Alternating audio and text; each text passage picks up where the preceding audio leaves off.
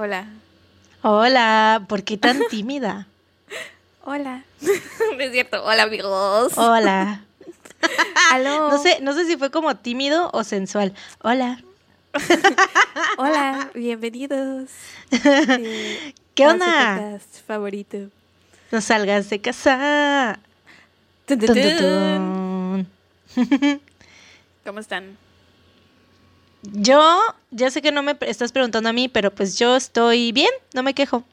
Mm, me da gusto, me da gusto. Aunque sí, efectivamente no te estaba preguntando. No es cierto. Me interesa mucho cómo estás. Me interesa tu bienestar. Gracias. Eh, ¿No me vas a preguntar cómo estoy yo? No. A mí no me interesa cómo estás. Te veo muy bien, así que, pues, ¿para qué te pregunto? No, no es cierto. Sí, ¿cómo estás? Cui, cui, cui. Estoy bien, gracias.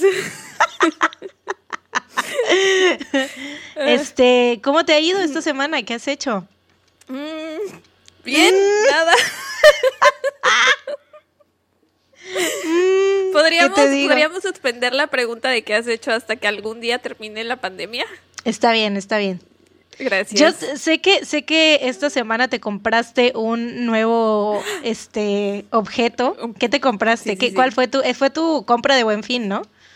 Sí, sí, sí. Hice dos compras de buen fin. La primera es una compra de prepuberta, adolescente, morrita de 12 años. Me compré un, un cojincito, es como un peluche cojín, almohada gusano, de mi poderosísimo Chimi, de los BT21. Y La cara así como entre avergonzada, pero, pero a la vez avergonzada como- pero orgullosa. Pero orgullosa, así como de no no los no no hay arrepentimiento. No, no, no. Ariana lo dijo primero. I want it, I got it. Entonces, y aparte de eso me compré unas velas de Bath and Body Works, porque siempre son mi compra de, de fin de Mm. año, siempre me las compro porque son muy caras. Entonces solo me permito una al año, pero este año, como Y la aparte verdad no... vale la pena porque siempre, o sea, yo las veces que he ido a tu casa siempre huele a galleta. Ay, pero ¿sabías que esa, esa vela se me rompió? Y no enco- eh, qué dolor. Y no encontré, ahorita no la tienen en el catálogo. Problemas de primer mundo. Sí, y no las pude oler, o sea, no sé si van a oler rico, pero me compré una que supuestamente es de durazno, una que se llama Lakeside Morning, me compré otra que se llama Apple no sé qué, y ay, no me acuerdo. Pero estoy emocionada porque lleguen. Esa fue mi compra de buen fin de señora. Tuve dos compras, un lado mío señora, un lado mío puberto. ¿Tú qué te compraste este buen fin? Cuéntame. Uf, hermana. No sé, ya, ya la neta perdí la cuenta. Yo, miren, también me compré un cojincito de BT21 que todavía no ha llegado, pero va a llegar pronto. De tu Este, poderosísimo estaba- cookie. De mi poderosísimo cookie va, eh, va a llegar en estos días.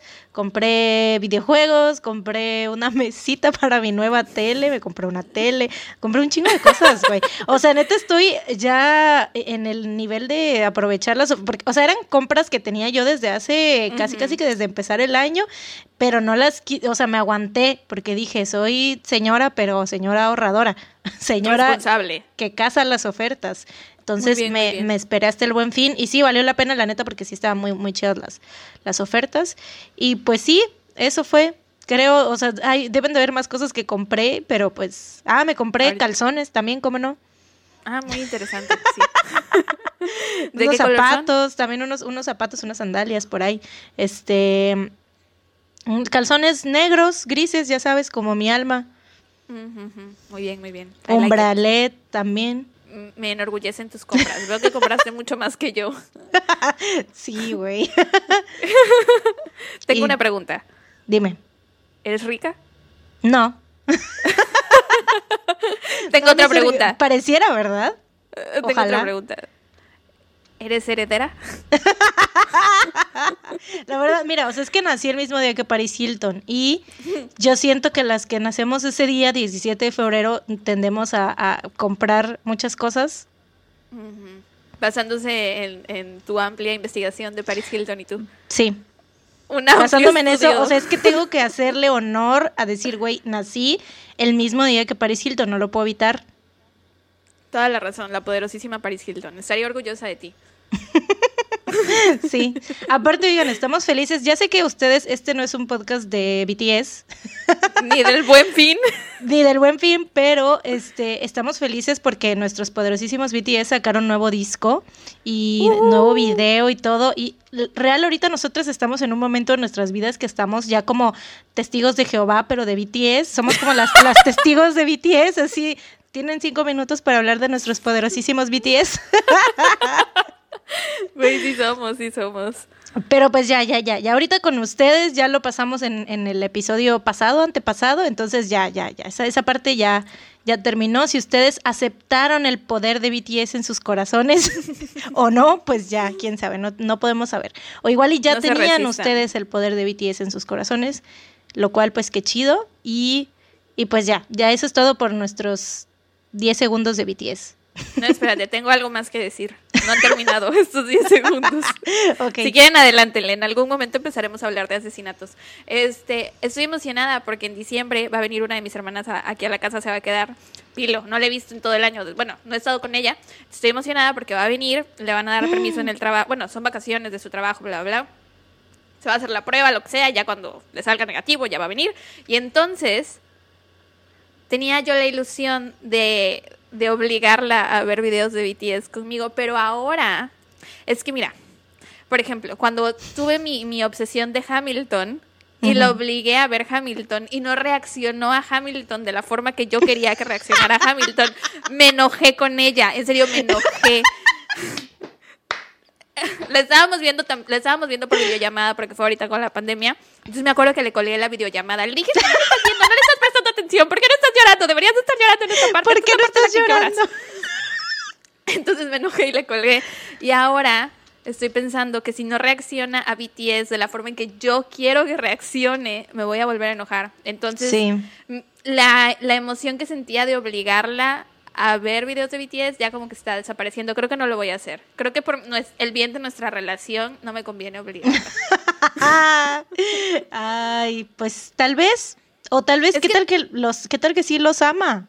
Ay, no creo, no creo. Mi hermana es difícil, es muy difícil. Oye, hablando de Hamilton, ya como saben, ya hay Disney Plus, Disney ya está disponible para Latinoamérica y nosotros aquí quienes gozamos de los privilegios, estamos siendo muy primermundistas hoy con hablando de nuestras compras, de nuestros gastos. Y quien nos viera que en el episodio tenemos- pasado llorando de denos todo su dinero. de que Necesitamos más tenemos Disney. Plus. Sí, oigan, créanlo que ningún, este, o sea, el dinero que, que nos han dado de Patreon ahí está, ¿eh? Ni siquiera Sí, lo no ha hemos salido ocupado. de Patreon. No. No. ha salido de Patreon porque estamos ahorrando para comprarnos Un unas, unas cosillas que ya verán Dos por ahí. chidos. Y este, vamos a esperarnos ahorita al Black Friday a ver si nos compramos los micrófonos si están rebajados, si no, pues ya los vamos a comprar de todos modos. Así que muy probablemente en unos, en un par de episodios ya nos escuchen así súper, HD. Súper HD, existe? 4K, 5K, eh, 80.000, 9G. 418. 700 Este, W. Sí. este, ajá, y, eh, ¿pero qué estaba diciendo? Ah, Disney Plus, Disney Plus, este, ya te, ¿tú tienes Disney Plus ya? Sí, ya. Yo también, lo aproveché el ofertón también de, de todo el año con un, con unos amigos, entre todos nos, nos cooperamos y este, y ahorita estoy viendo, por fin estoy muy emocionada porque estoy viendo The Mandalorian y está muy chida. No la había yo visto porque no la quería ver en pirata, entonces es, pues no, no, me dije, y como sabía que ya iba a venir Disney Plus, dije mejor me espero y pues ya, ya la estoy viendo y no manches, ah, está buenísima, güey, ¿Sí? está muy, muy, muy buena. Y aparte, ya, este, esto, este pedo me salió porque empezaste a hablar de Hamilton y dije, güey, pues voy a ver Hamilton, está bien, lo haré. Pero si no reaccionas de la forma en que espero que reacciones, no me digas. Pero no la voy a No- ver no me obligada por comentes. ti, o sea, solamente la voy a ver y ya si me gusta, si no me gusta no te lo voy a decir porque no quiero afectar nuestra relación. Se- ahí se Tenemos- termina la sí. amistad. Sí, sí, sí, por el bien del podcast, si no me gusta no te voy a decir nada, pero si me gusta, pues obviamente sí te voy a decir y ya platicaremos al respecto, pero sí ahí está por ahí, ya está en mi lista. Muy bien. Yo también aproveché la promoción con mis hermanas. Bueno, entre mis hermanas y mis papás y yo la estamos pagando. Me imaginé, güey, que- porque aparte son un chingo ustedes, güey. O sea, entre los cuatro ya se pueden, qué chido, güey. Sí, nos quedó barato. Y y considerando que es la anualidad, Ajá, quedó creo que en sí, sí, 300 sí. pesos a cada uno, algo así. Ajá, a mí también yo. Poquito dinero. Sí, yo lo dividí igual con otros tres amigos. Pero siento que el catálogo, o sea, ah, podría vivir sin Disney Plus, la verdad. La neta. Mira, yo lo pagué, ¿sabes por qué? Por una sola razón. Mandalorian. Hércules. Hércules. Güey, es que no está- exclamar, No está en ningún. Es, es de mis películas favoritas de Disney, de los clásicos, y no está en ningún otro pinche lado, güey. O sea, obviamente ¿Neta? supongo que Pirata, Pirata debe de estar somewhere, pero no está, o sea, de, de que. Creo que. en- no sé si está en Cuevana, no sé, la verdad, pero pues, o sea, debe de estar por ahí en Pirata, pero no está en Netflix, no está en Prime. ¿Y y no te como son los únicos- comprar el DVD?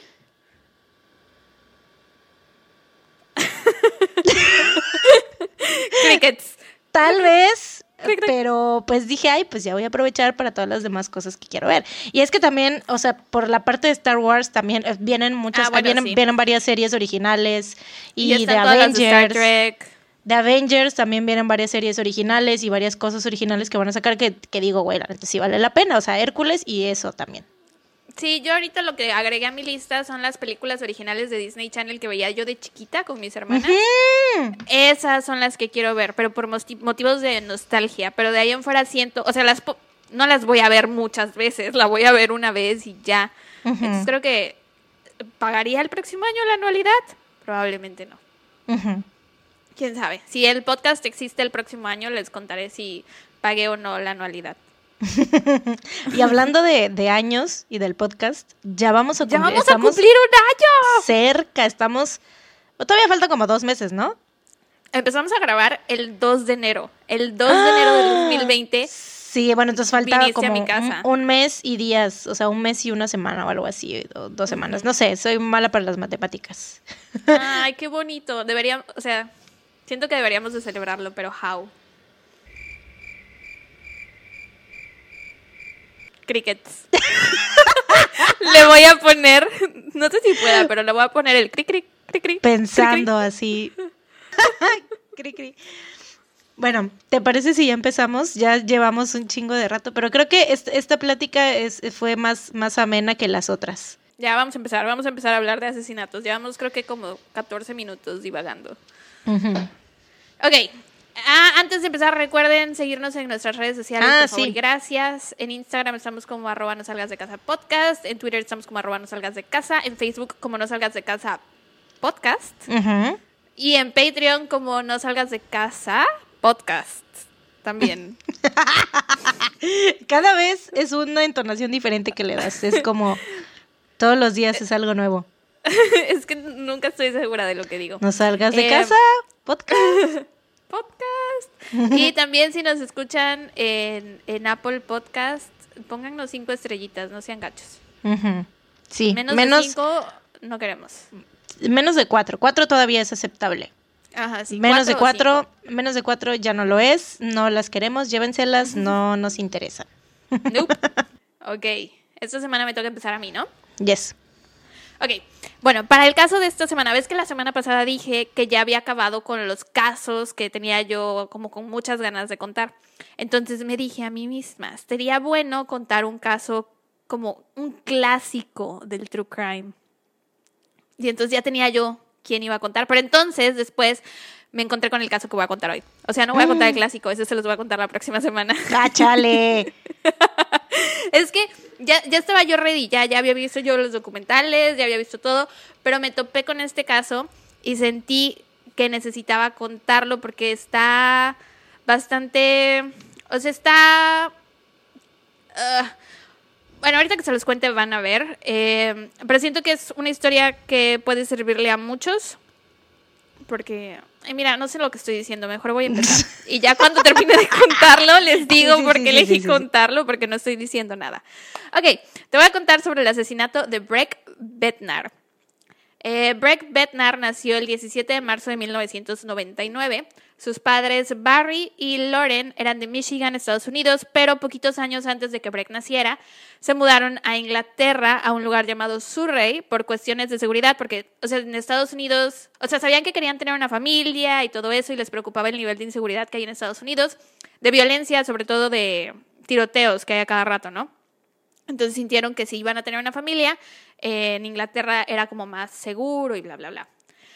Eh, y bueno, Breck fue como su bebé milagro, porque antes de él habían intentado embarazarse varias veces y no podían, hasta que un día llegó Breck y después de él volvieron a intentar embarazarse, pero de nuevo no pudieron. Eh, así que cuando Breck tenía dos añitos, sus papás Barry y Lauren se sometieron a un tratamiento de fertilidad y Lauren quedó embarazada de trillizos. Uh, su virgo.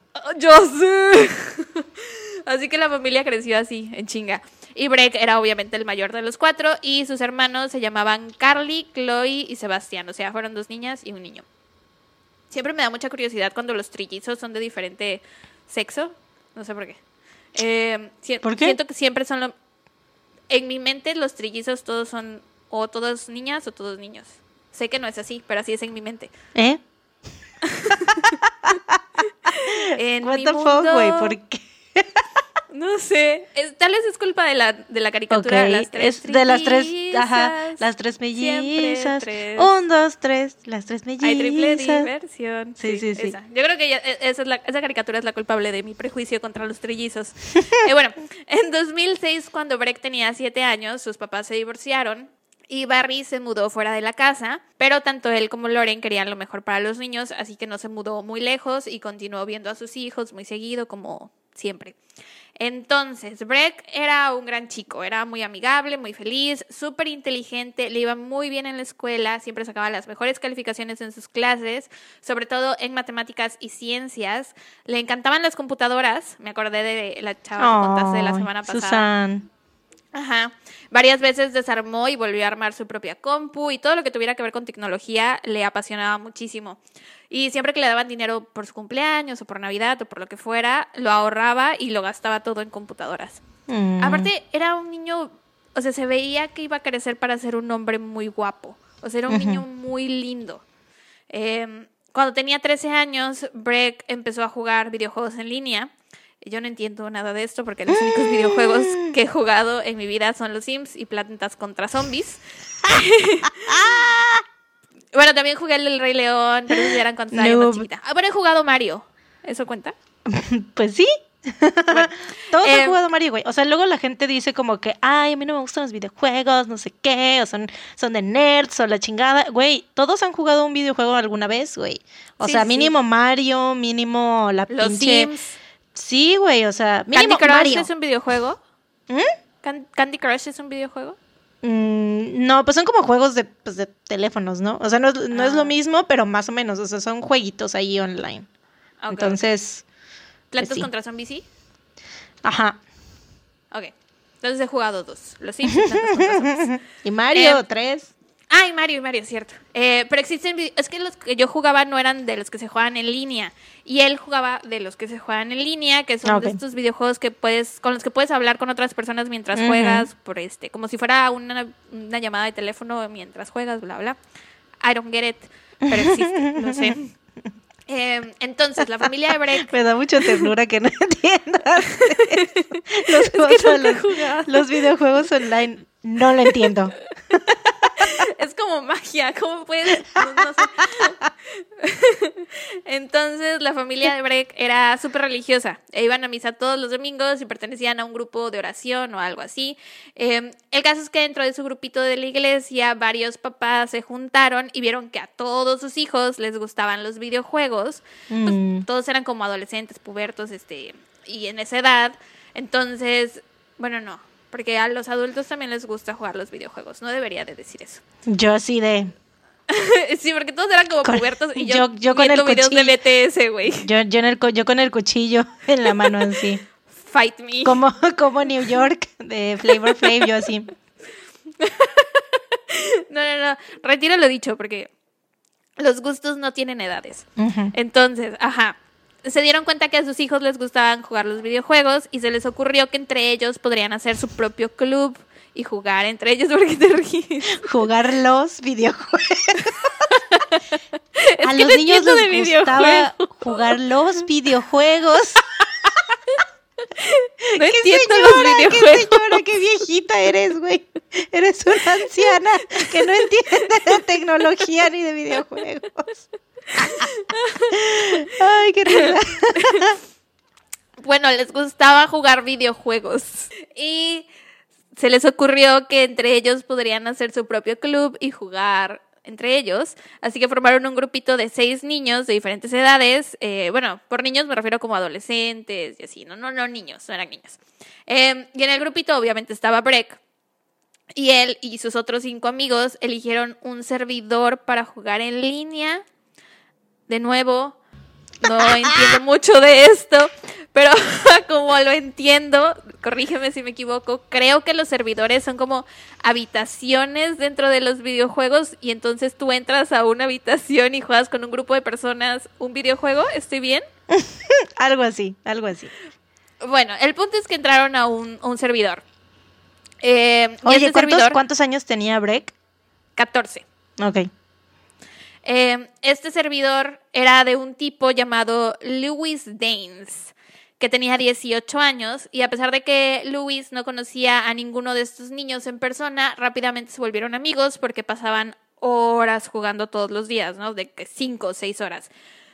Em, como dije hace un momento, todo lo que fuera tecnología le apasionaba a Breck. Y de hecho, él armó su propia compu de juegos. O sea, compró todas las piezas por separado en internet y él la armó. Y al final tenía como tres pantallas o algo así. Y aparte sabía mucho de programación. ¿Qué? ¿Por qué te ríes de nuevo? ¿Me escuché, señora? tenía como tres pantallas o algo así. Yo solo tengo una. Eh, bueno, ajá tenía como tres pantallas o algo así. Aparte sabía mucho de programación y si sus papás tenían algún problema con sus propias compus, él sabía perfectamente cómo arreglarlas. Em, el punto es que de tanto jugar en línea, Luis empezó a conocer poco a poco los intereses de Breck y de sus amigos. Ellos lo veían como un hermano mayor, por así decir. Él sabía muchas cosas de videojuegos que ellos no sabían y aparte les conseguía juegos que ellos no podían conseguir por ser menores de edad. O sea, les conseguía los juegos que fueran como para adultos, no sé. Y aparte sabía mucho de compus. Entonces Breck lo miraba y quería aprender de él. Conforme fue pasando el tiempo, Louis les fue contando más sobre su vida. Les dijo que era de Inglaterra, pero que se había mudado a Nueva York y ahí tenía su depa, él vivía solo, de día trabajaba como ingeniero de computación, ingeniero en computación y de noche tenía otro trabajo. Eh, trabajaba de hacker para el gobierno de Estados Unidos. Les dijo que tenía contactos en el FBI. Oílo, el Mr. Robot. y que tenía su propia compañía de softwares y que era millonario. Tenía varias compañías, pero una de esas era la compañía de software. Eh, obviamente nada de esto era cierto. Louis no vivía en Nueva York, en realidad vivía en Grace, Essex, en Inglaterra. Estaba desempleado, vivía en un depa que estaba en pésimas condiciones. Sus papás lo habían abandonado cuando era niño y había crecido en distintas casas de acogida. Ahora, toda esta sarta de mentiras se las fue soltando de a poquitos, no fue así de que el primer día que los conoció les dijo, ah, sí, yo trabajo para el gobierno de los Estados Unidos, no, o sea, conforme fueron, conforme iban confiando más en él, él poquito a poquito les iba soltando mentiras y, o sea, supongo que cuando te van dando las mentiras de a poquito son más creíbles. Claro, em, sí. Y pues sí le creían, aparte, pues estaban chiquitos. Aunque algunos de los chavos que estaban en el grupo que eran un poco mayores que Breck sí se quedaban así de, ah, ¿qué onda? Y lo cuestionaban. Eh, si hacían esto, Luis lo sacaba del servidor. O sea, lo sacaba del grupo así de, ah, ya no puedes entrar a jugar conmigo. Em, pero pues Breck tenía 14 años, estaba chiquito y pues, ¿por qué, porque alguien le soltaría estas mentiras, no? Em, y pues se habían vuelto muy amigos, literal pasaban horas jugando todos los días, horas. Y Loren, la mamá de Breck, siempre estuvo muy al pendiente de él. Ya ves lo que hacen las mamás. Bueno, esto lo hacía mi mamá cuando yo estaba más chica. Bueno, más bien cuando estaba chica, ya tengo 27 años. Cuando era yo una niña, una adolescente. Chica que lo que estoy ahora porque estoy chiquita. Pero cuando estaba más chica. Joven. Sigo siendo joven, pero cuando era aún más joven, esto lo hacía mi mamá cuando yo tenía como 14 años, de que cuando estás hablando por teléfono con alguien o están tus amigos en la casa o algo así y están platicando, de repente entra tu mamá así como de, ¿Qué hacen? ¿De qué están hablando? ¿Qué están haciendo? ¿Ah? Sí, sí, ¿Ah? sí. ¿Sabes? Como para echarse el chisme, pero en realidad como para estarse estar seguras de que no estás haciendo nada que no deberías de estar haciendo, como para escuchar que todo marche en perfectas condiciones, que te estés portando bien. Bueno, la mamá de Break hacía lo mismo. Mientras Break estaba en la habitación jugando, ella entraba al cuarto así como de, ¿qué está pasando? ¿Qué están haciendo? Entonces ella entraba a la habitación y Breck generalmente decía así como de, hey, mi mamá está aquí. Como en plan, no vayan a decir nada, no vayan a decir groserías, no vayan a andar de impertinentes. Eh, y por lo general todos se callaban, excepto, o sea, todas las voces que hablaban se callaban excepto una que siempre saludaba a Loren, Loren es la mamá, y le decía, hola mamá, ¿cómo estás? Y le preguntaba qué había hecho, y ya como que medio platicaban, y siempre que ella entraba a la habitación, ponían en la pantalla una bailarina. Entonces era como la forma en que la recibían, ¿no? Así de que, hola mamá, ¿cómo estás? Y le ponían una bailarina en la pantalla. Poco a poco, Loren se fue preocupando porque no reconocía esa voz que la saludaba. O sea, acuérdate que el plan era que Breck jugara con los chavos de la iglesia y pues la mamá conocía la voz de todos los de la iglesia. Entonces, eh, aparte se escuchaba como una voz más, más como grave.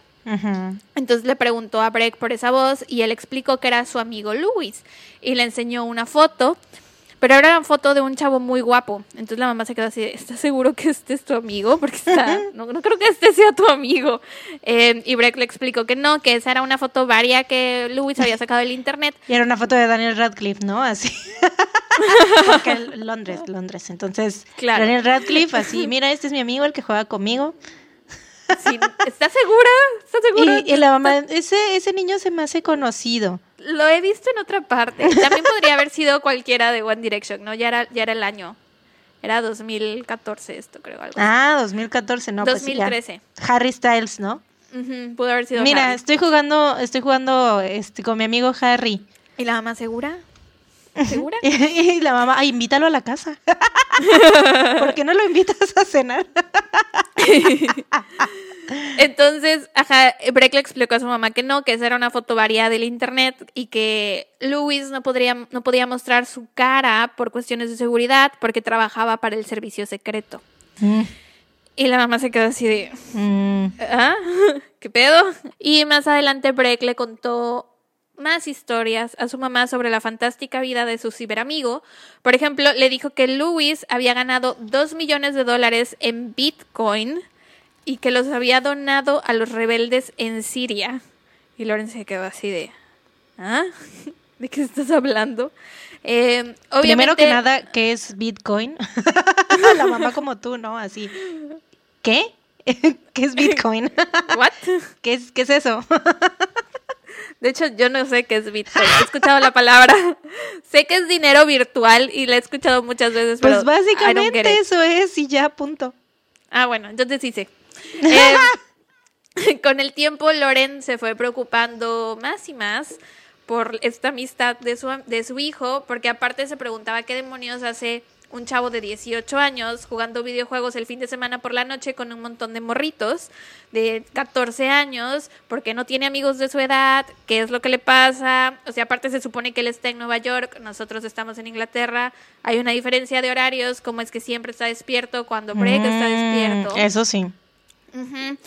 Y bueno, aparte, poco a poco el comportamiento de Breck fue cambiando. Ya no era Eso sí, porque, alegre. ¿Sabes lo de que, que el hecho de que esté un adolescente todos los sábados encerrado en su casa jugando videojuegos, pues can, can relate, la neta sí, sí sucede. Pero no crees que jugaría con niños de su edad? No es como nada raro. Pues quién sabe, o sea, igual y a veces hay como juegos en los que, güey, o sea, hay morritos que son muy pro jugando y entonces a lo mejor, o sea, hay como que grupos con morritos de todas las edades y a lo mejor a veces hay juegos que son más como para niños este, o sea, que les gustan más a niños chiquitos, o sea, o no sé, no, no chiquitos, pero como de esa edad, y a lo mejor tú grande a ti también te gusta ese juego, pero pues todos los que lo juegan son morros más chicos que tú, entonces tal vez sí, o sea, eso yo la neta no lo veo raro porque pues sé qué pedo con eso, entonces esa parte no está rara, lo que sí está raro es lo que dices del horario, que esté como que a la misma hora que los morritos. Aparte, igual, como las comunidades que tú forjas con, con, las personas en línea, o sea, jugando videojuegos en línea,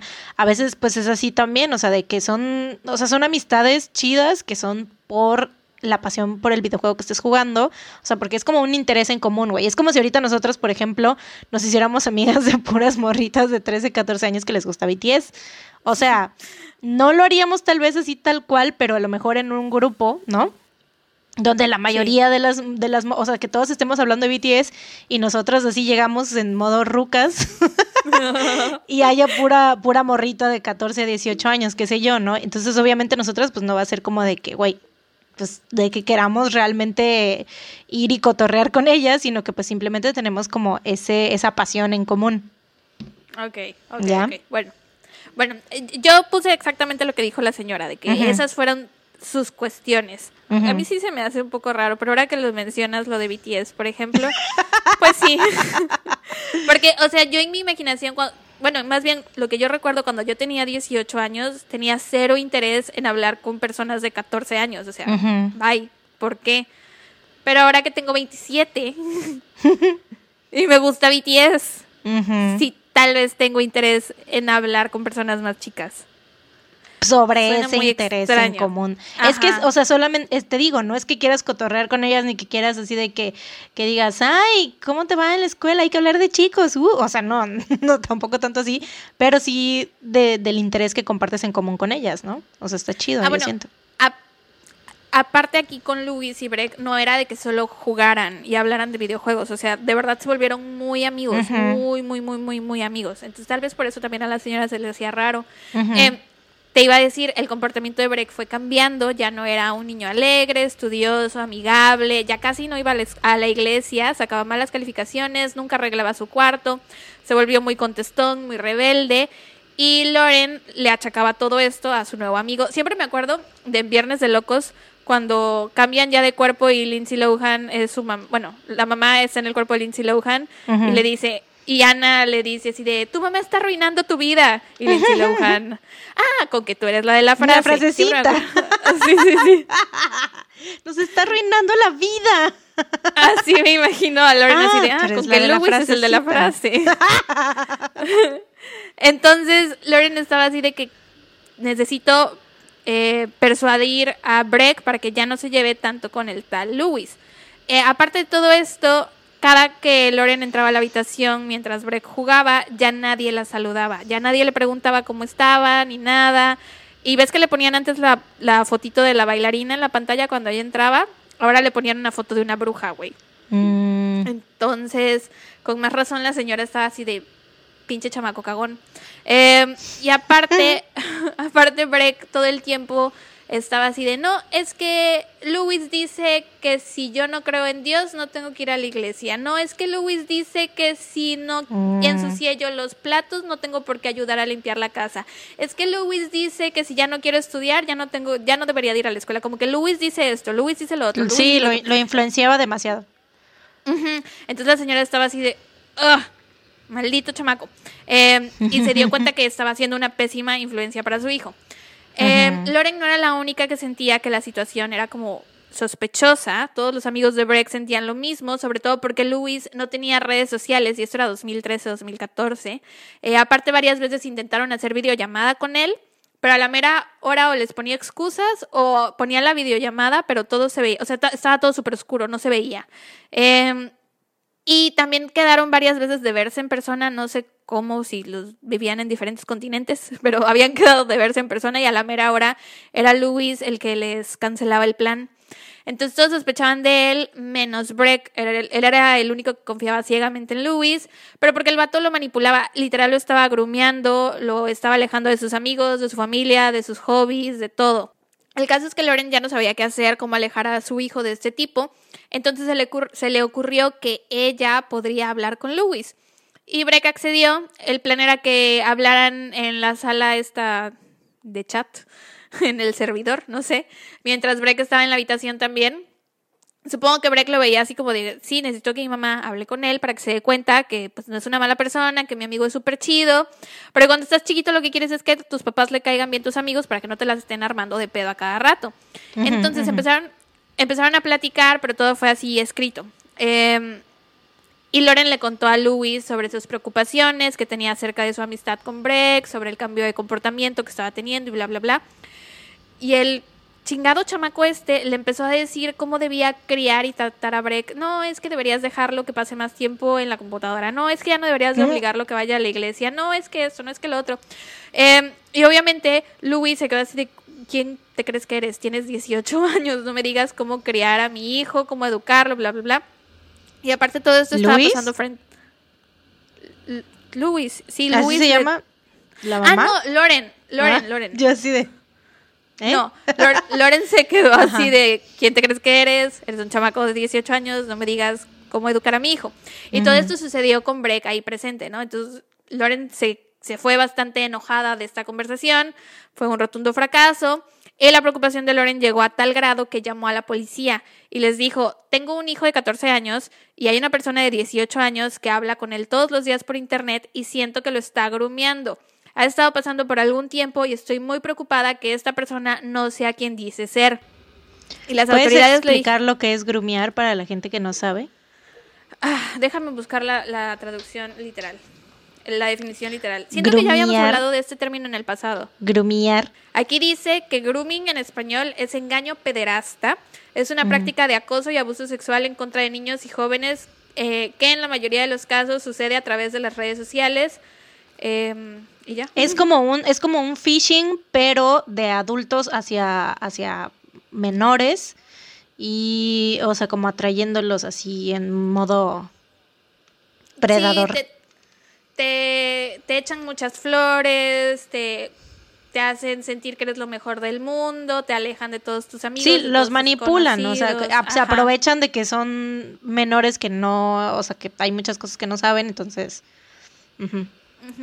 Entonces, Lauren llama a la policía, les dice esto, que siente que Louis Danes está grumeando a su hijo. Y las autoridades le dijeron que iban a checar a ver si tenían alguna información sobre él y que le iban a informar, pero no hicieron nada, güey, no checaron nada. Si la policía hubiera buscado el nombre de Louis Danes en su base de datos, se hubieran dado cuenta que tenía cargos en el pasado, cargos por violación a un niño de 15 años y cargos por pornografía infantil. Así es. ¿Por qué chingados no buscaron, güey? ¿Qué tanto les iba a llevar? La persona que recibió la llamada de Lauren, esto no es spoiler, les dije que esto era sobre el asesinato de Breck, ¿no? Eh, cuando murió Breck, cuando lo asesinaron, esa persona que había recibido la llamada del grooming eh, renunció. Porque pues se dio cuenta que todo había sido... O sea, todo se pudo haber evitado si esa persona que recibió la llamada hubiera hecho caso. Pero bueno, después de contactar a la policía, a Loren no se le ocurrió otra solución más que quitarle todos los electrónicos a su hijo. Le quitó su celular, la computadora, no tenía acceso a internet. Eh, nada, esto con la finalidad, con la finalidad de alejarlo de Louis, de protegerlo. Y este, entre comillas, castigo, porque no es realmente un castigo. O sea, no estaban castigando a Breck, era más bien como una forma de protegerlo. Esto Ujú. iba a durar solo una semana, güey para ver si Breck podía volver a ser el mismo de antes. Y sí, empezó a portarse de nuevo como antes, empezó a ser un buen chico, a ayudar en casa, a ir a la iglesia, iba mejor en la escuela, bla, bla, bla. Lo que Loren no sabía es que durante esa corta semana que Breck no tuvo acceso a internet ni a sus electrónicos, Louis le mandó un celular por paquetería, güey, para que pudieran seguir hablando todos los días, a todas horas.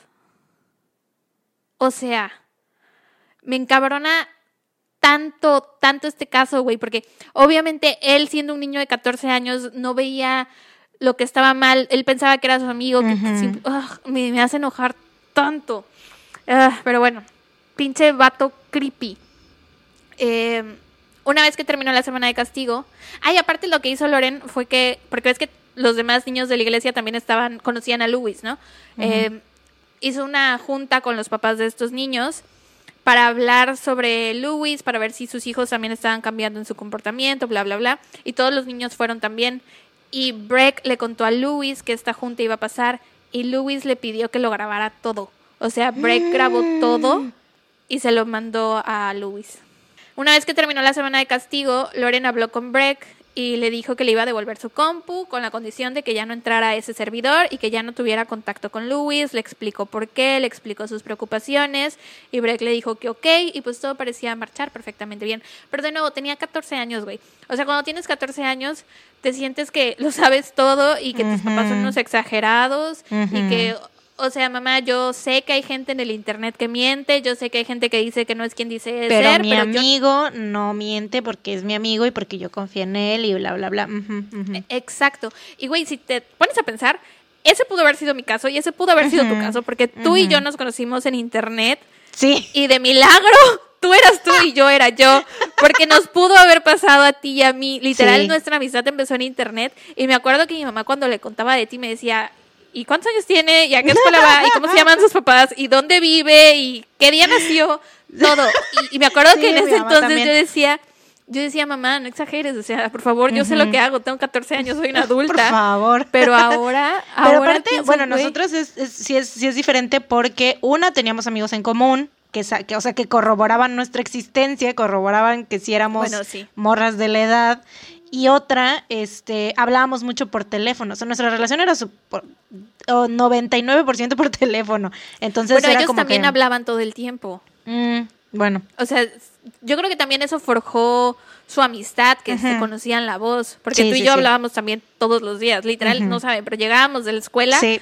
Y hablábamos cuatro horas diarias. No sé ¿Cómo de qué hacíamos, tanto güey? hablábamos. No sé, a los 14 años de qué tanto se puede hablar, güey, pero hablábamos todos los días un chingo de horas, o sea, si no era de... Y, y veíamos programas juntas, Veíamos o sea, tele juntas. por, por teléfono era así como de, güey, ya va a empezar tal, y, o sea, poníamos...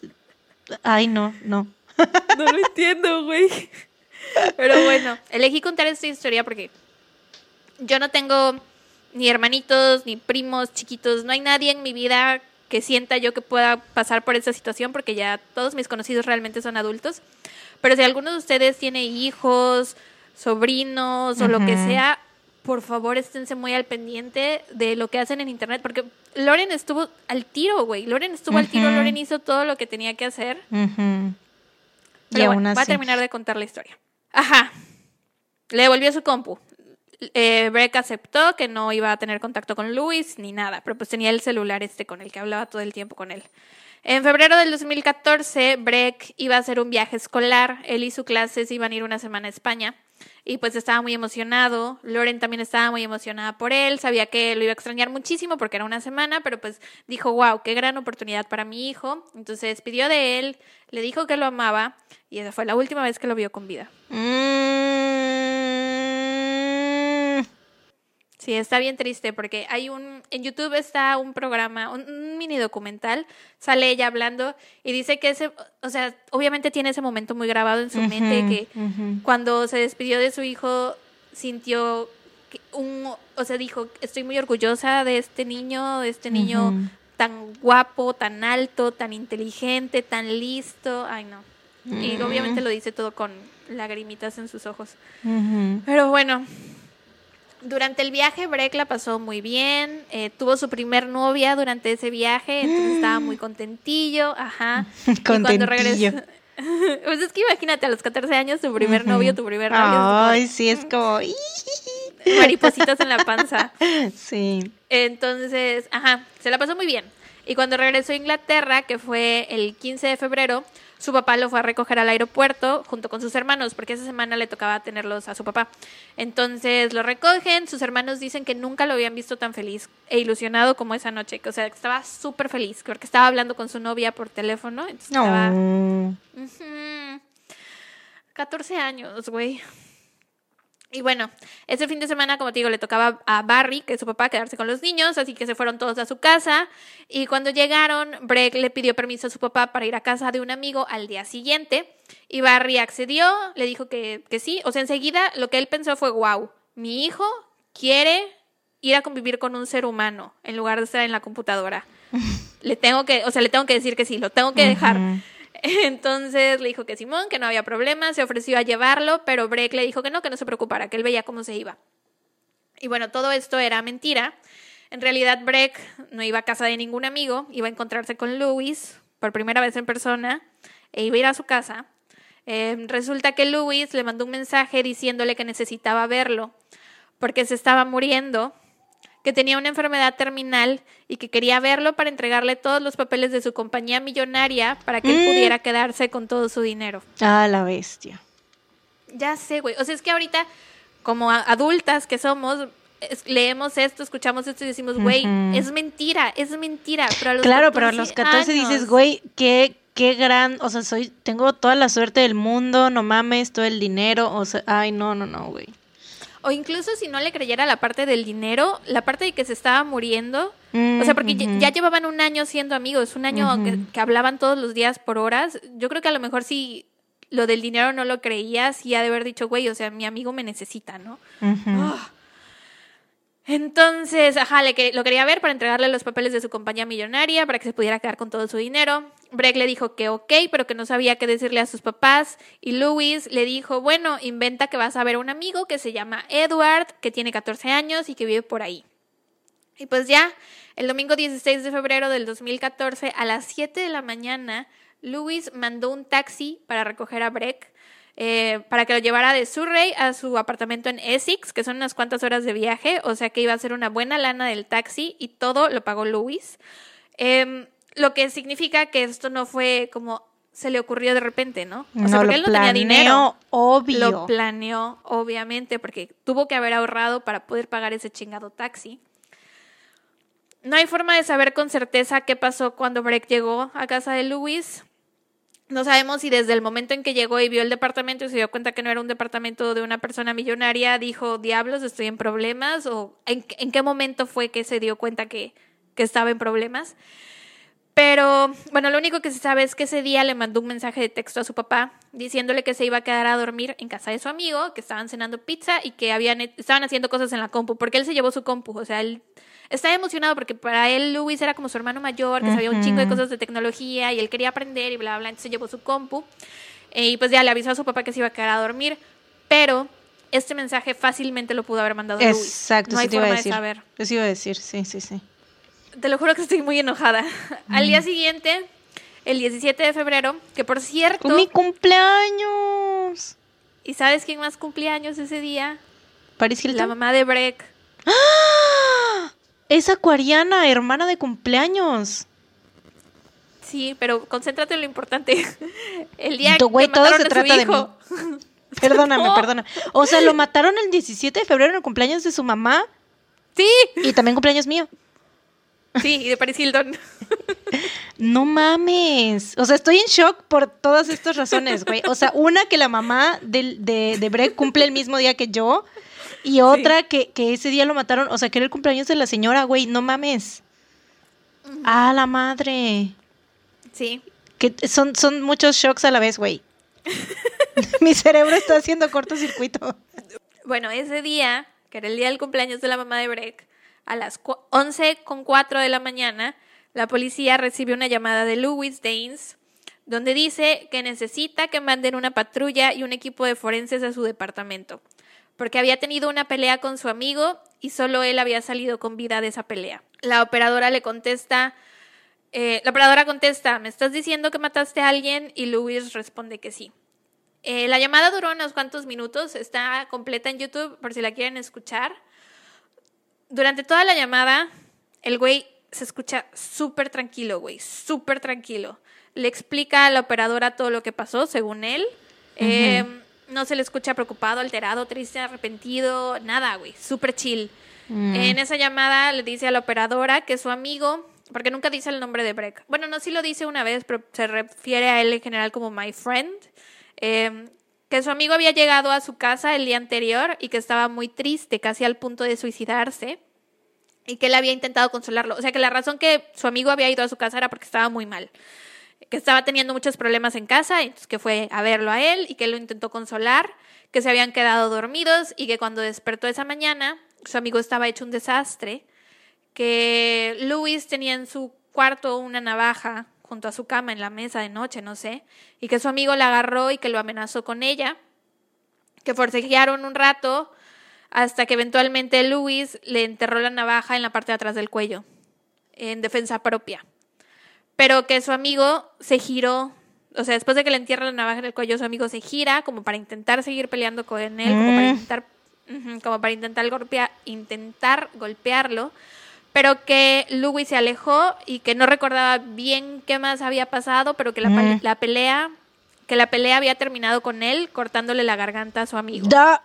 O sea, que su amigo había caído a la cama, que él había intentado detener el- la hemorragia, pero que no lo había logrado, y que su amigo se había muerto, que él no sabía qué hacer, que limpió la sangre más o menos, que se metió a bañar y que había pensado en suicidarse. La llamada de la operadora está... También me hace enojar, no sabes cómo me caga este pendejo, Eh, porque le está contando a la operadora y pues obviamente la operadora está tomando notas, ¿no? O sea, todo lo que le está diciendo y el güey varias veces le dice, por favor no me interrumpas, necesito que no me interrumpas. No me interrumpas en lo que te voy a decir, por favor, no me interrumpas. O sea, ¿quién ¿qué- crees que qué, eres? qué pedo? Ah. ¡Qué asco! Y aparte le cuelga la llamada a la operadora. Le dice, le pregunta, o sea, ya después de que le cuenta toda su versión, le dice, ¿ya viene la patrulla? Y la operadora le dijo, sí. Y dijo, ok, bueno, adiós. Y le cuelga y la operadora dice, no, espera, necesito. Y ya, se corta la llamada. Mm, Termina la llamada con la operadora y antes de que llegara la policía, Luis agarra su celular y le toma fotos al cuerpo sin vida de Breck. Y se las manda a dos de sus amigos, de esos con los que jugaban videojuegos, se las mandó, güey. What the fuck? La noticia de su muerte llegó a redes sociales enseguida. Eh, no sé si las fotos también, la verdad, pero sé que todo el mundo ya sabía que, que, que Breck se había muerto. Eh, los hermanos de Breck se enteraron de lo que había pasado por mensajes que les empezaron a llegar de conocidos suyos, preguntándoles si era verdad lo que le había pasado a Breck. Es que, es obvio, porque si se los mandó a los amigos que eran amigos también de, de Breck, eran de los mismos, ¿no? De los que tenían el grupito de, de- de juegos. A la madre, güey, no puedo con esto. Eh, le empezaron a llegar mensajes a los hermanos preguntándoles si, si eso era cierto, bla, bla, bla, que lo sentían mucho, que lo lamentaban, pero sus hermanos tenían 12 años, güey. Imagínate tener 12 años y enterarte que Ah, mataron sí. a tu hermano mayor de esa forma. Cuando llega la policía al departamento de Louis, lo arrestan enseguida. En el apartamento encontraron el cuerpo sin vida de Breck, que estaba acostado boca abajo en la cama, con heridas en el cuello, o sea, con las heridas que Louis había dicho. La policía encontró también pedazos de cinta de duct tape y cuando unieron estos pedazos parecían indicar que esa cinta había sido usada para amarrar los tobillos y las muñecas de Breck. Esta cinta la había comprado recientemente en línea junto con unos condones. Y aparte se encontró semen revuelto con sangre en el piso del departamento. Ay, no, no, no, no, no. Sí. Interrogaron a Luis, que contó la misma historia que le había dado a la operadora, pero Qué la policía... asco. O sea, ni siquiera se molestó en, en limpiar. O sea, como que aparte la historia que él dio y lo que hizo y, y aún así, o sea, todas las evidencias que había. Ay, güey, qué pendejo, qué asco, qué horrible persona. Lo odio. Eh, le cuenta la misma historia a la policía que le había dado a la operadora, pero la policía supo que su historia era falsa porque ves que dijo que había apuñalado a Breck en el cuello y que después. Breck se había girado para seguir peleando con él y bla, bla. Bueno, eso es imposible porque por la herida que tenía en el cuello se hubiera desangrado en menos de un minuto. No hubiera tenido chance de voltearse para nada. Sí, obvio. Su juicio comenzó en noviembre del 2014. Los medios lo apodaron el Babyface Killer, o sea, el asesino con cara de bebé, porque neta no parecía tener 18 años. Se veía incluso más joven que Breck, que tenía 14. Se veía súper morrito. A la madre. En enero del 2015 fue sentenciado a vida en prisión. La fiscal de la corona Jenny Hopkins dijo, nuestro enfoque fue que Louis Daines, aunque tenía solo 18 años cuando cometió el asesinato de Breck, era un individuo controlador y manipulador que planeó cuidadosamente este crimen. El grado de planificación y manipulación por parte de Daines es impactante y cuando se considera las edades jóvenes del perpetrador y la víctima, se destaca como uno de los casos más crueles, violentos e inusuales que hemos tratado. Mm, En enero del 2016, no sé cómo, pero el güey hizo unas publicaciones en redes sociales, o bueno, se hicieron dos publicaciones en redes sociales, donde se decían muchas cosas horribles de Breck y de su familia. Los posts tenían información privada, o bueno, no privada, pero información que solo la familia Personal. conocería. Ajá. Eh, datos del asesinato que no se habían dado a conocer a los medios. Entonces Loren, la mamá de Breck, está convencida que fue Luis quien hizo estas publicaciones, pero no saben, o sea, no hay mucha información de esto, no se sabe cómo, porque pues él no debería de tener acceso a internet en prisión, entonces pues obviamente Pero la pues, policía... güey, hemos visto Orange is the New Black. Sabemos que hay maneras de las que les metan celulares ahí a la cárcel, güey. las hay. Exacto. Entonces, por eso la policía no ha hablado mucho del tema, porque pues saben que tuvo que haber sido un error de adentro. Obviamente. La familia Betnar estableció la Fundación BREC para crear conciencia sobre los peligros del Internet y promover el uso responsable del mismo. Loren fue citada por la BBC diciendo, quiero que la tragedia de Breck abra los ojos de todos para que reconozcan los peligros de los depredadores en línea. Es un peligro muy, muy real hoy en día y todos tenemos que cuidarnos los unos a los otros. También ha pedido más ayuda al gobierno para la seguridad en línea, diciendo que esperaba más comentarios de la policía de Surrey, añadiendo que tampoco le recomendaron que se pusiera en contacto con el Centro de Protección de la Explotación Infantil en línea. O sea, cuando ella habló para reportar que creía que estaban grumeando a su hijo, no le dieron este dato. Y esta es una gran agencia que la pudo haber ayudado. Porque aparte, obviamente ella cómo los va a contactar si no sabía que existían, ¿no? Y era como deber de la policía decirle, mire, o sea, igual y ellos deslindarse si quieres, pero pues darle ese dato, ¿no? Decirle, mire, pues nosotros, no sé, o sea, no le dieron la importancia que, que deberían, pero pues mínimo la hubieran transferido a otro lugar que sí le ayudara, ¿no?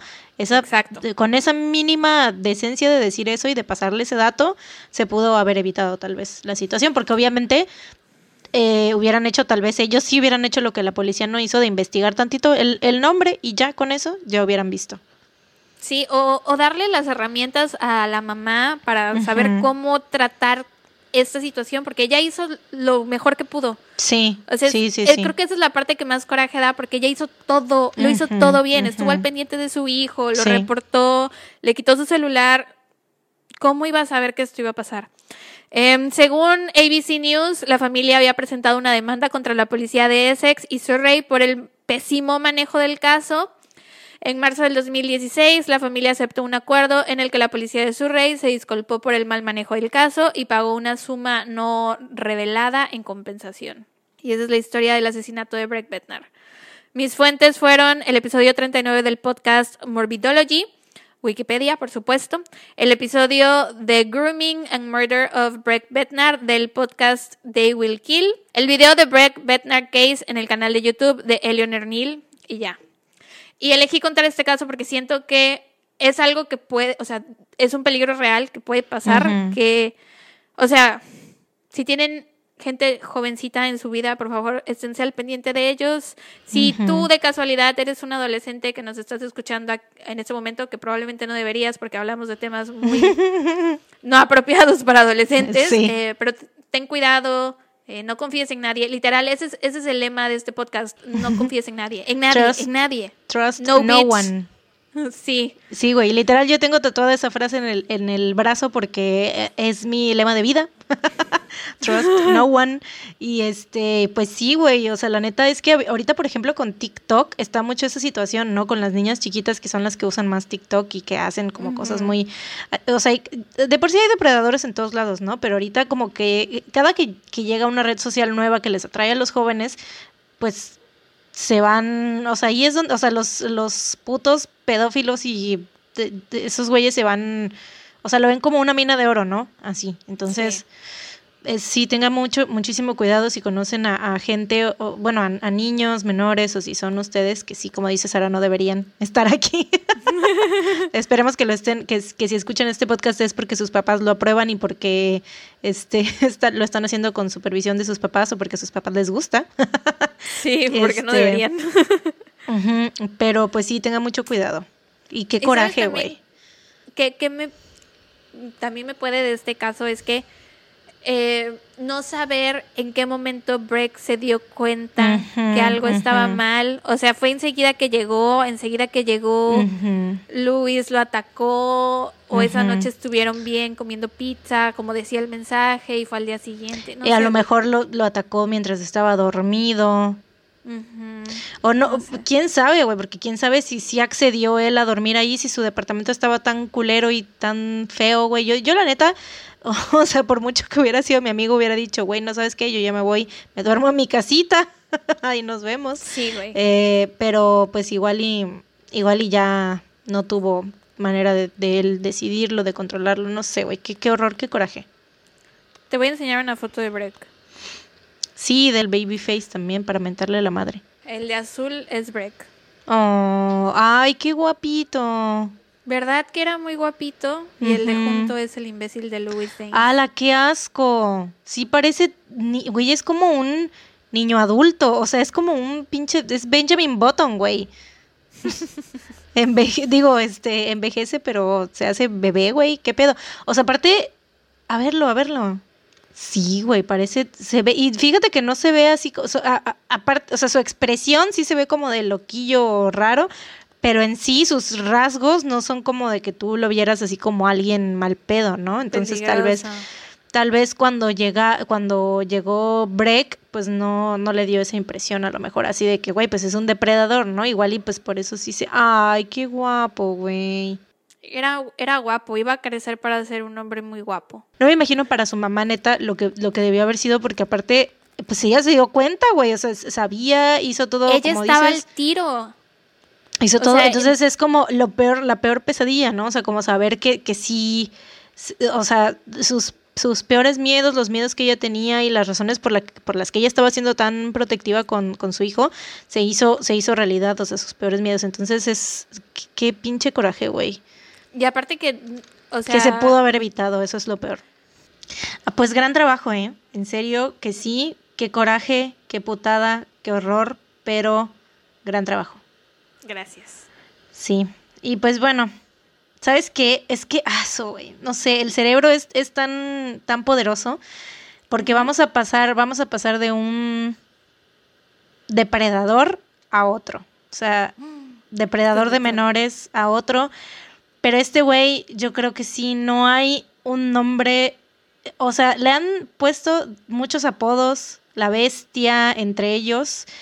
Pero, güey, yo creo que no hay ningún nombre que, ningún apodo que describa suficiente lo asqueroso y podrido que está esta persona por dentro. Mm, te voy a hablar sobre el caso de Luis Alfredo Garavito. Ok, échamelo. ¿Lo conoces? Supongo. I don't know. Sí, debes conocerlo. Ok. Güey, tengo que, neta, sí, tengo que respirar porque este güey lo odio un chingo. Es de los vatos, es de esas, de esas veces en las que dices, güey, ¿por qué escogí contar, hablar sobre este pendejo, güey? ¿Por, qué, me hago esto a mí misma? ¿Por qué me hago esto? O sea, lo odio tanto y digo, güey, ¿por qué estoy hablando de este pendejo? Pero bueno, en fin. Em, el asesino. El asesino. El asesino. No, ya. Parece, hablé como filtro de Instagram, güey. Eh, el de. No, no, mentira, de TikTok, ¿no? Es el que se escucha todo. Ok. El asesino serial más prolífico del mundo es latino, más específicamente colombiano. Su nombre es Luis Alfredo Garavito Cubillos.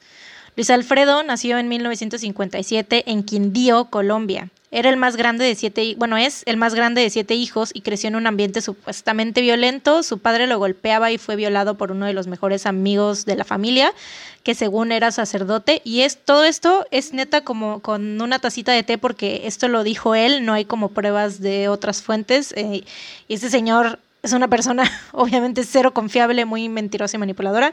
Así que la verdad es que no hay manera de saber si esto es real o no. Eh, lo corrieron de su casa a los 16 años después de que su padre supo que intentó violar a un niño pequeño. De adulto tuvo varios trabajos, pero siempre lo despedían porque tenía problemas con la bebida. O sea, se la pasaba borracho y era, de- güey, no solo se la pasaba borracho, era de esos borrachos agresivos que nadie quiere, güey. O sea, que estás en la peda tranquilamente, chupando tranquilo y de repente llega un borracho mala copa que ya se quiere agarrar a putazos. Así, ese vato. Ese era borracho agresivo, nadie lo quería. Como tú. Güey, me, me disculpes, pero yo soy el alma de la fiesta, siempre. Estoy bromeando, estoy bromeando. Siempre soy el alma de la fiesta. Por supuesto que estás bromeando, yo lo sé. A mí todo el mundo me ama. Y, y- e incluso hay gente que me ha dicho que yo peda soy todo, les caigo mejor. yo así de. "Ah, que Excuse me. Pero bueno. Em, este vato no, no era como yo, era mala copa. Mm, eventualmente har- hartaba a la gente a tal grado que tenía que mudarse, o sea, eh, vi- vivía como en pueblitos, ¿no? Se creaba tal fama, güey, de que la gente lo odiaba tanto. Todo o el sea, pueblo lo odiaba. Todo el mundo era, güey, ay, ahí viene el pinche borracho este. Así, entonces se tenía que mudar, güey, porque pues No nadie, nadie lo aguantaba. Aparte, me, me da risa porque le decían tribilín. O sea, Goofy. Y, güey, ¿Tribilín? Como Goofy. El, es, Tribilín sí, es sí, el es- nombre. ¿Qué culpa tiene Goofy, güey?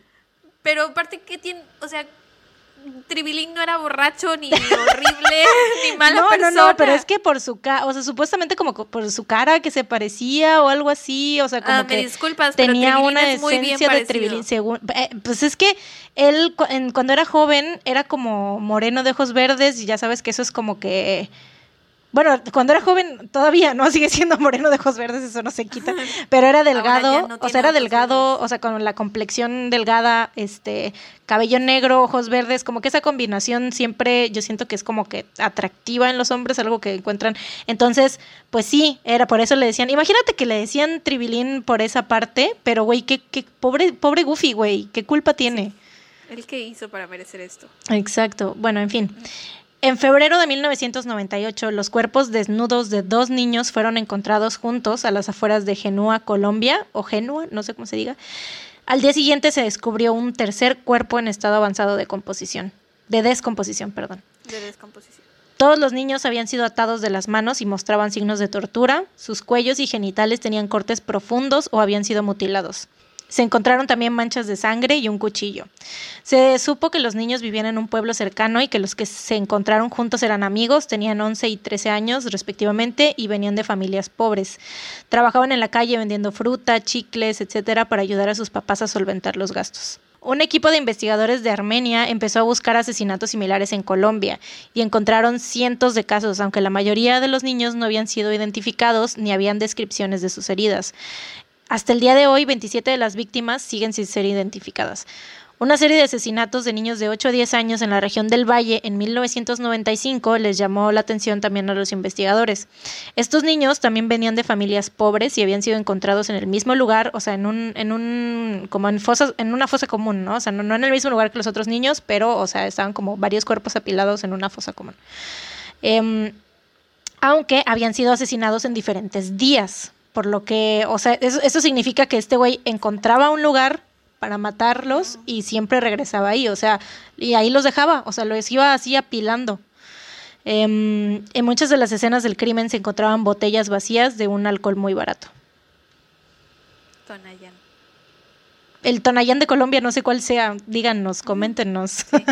Aquí en México el alcohol más barato es Tonayán y sí, es como si encontraran así botellas vacías de Tonayán. Eh, tal cual te por ocho, güey, viejo asqueroso, te por ocho horrible, qué asco. Luis Alfredo iba de pueblo en pueblo, ¿ves que lo corrían? Siempre. Pero también pues esto aprovechaba, esto, esto fue lo que hizo, o sea, que... Le que- servía para que- ver más sí, niños. exacto, para en distintos lugares y que no lo cacharan, güey. Em, se hacía pasar por sacerdote, por indigente, por persona con discapacidad, vendedor o representante de fundaciones ficticias y atraía a los niños ofreciéndoles dinero, porque siempre agarraba niños así de escasos recursos, o niños de la calle y así, o niños que Niños igual... que nadie está cuidando. Exacto, niños igual que sí tenían familia, pero pues su familia obviamente estaban trabajando y ellos también tenían que trabajar porque para pues ayudar a solventar los gastos de la casa y así. Este, y de hecho también le apodaban el monje porque en, en gran, en la gran mayoría de los casos se, se disfrazaba de, de sacerdote, o sea, él simplemente se compró, se mandó a hacer una sotana y se la puso y decía que era sacerdote. Y aparte, en una entrevista que decía que, o sea, le gustaba mucho disfrazarse de sacerdote porque la gente pues lo veía así como de que, ay, padre, y lo saludaba, ¿no? Pues obviamente, la gente que va a saber que no es padre. Este, y pues el vato por eso era de lo que más, era lo que más pretendía hacer. Eh, atraía a los niños ofreciéndoles dinero a cambio de que le ayudaran a realizar algún trabajo. O sea, él, si estaba disfrazado de sacerdote, no sé, les decía, oye, ven, este, ayúdame a, no sé, a hacer tal cosa en la iglesia, ¿no? O, o al, si, si se hacía pasar por vendedor, por ejemplo, decían, oye, ayúdame a cargar unas cosas que tengo que transportar aquí, te voy a dar dinero, ¿no? Entonces, obviamente los niños, pues obviamente sí accedían, ¿no? Porque siempre escogía niños de escasos recursos porque sabía que no se negarían a ganar un dinero extra, ¿no? Y yo creo Yo- que cualquier niño prácticamente. Cuando eres niño, si te ofrecen cinco pesos porque tiendas la cama, la tiendes.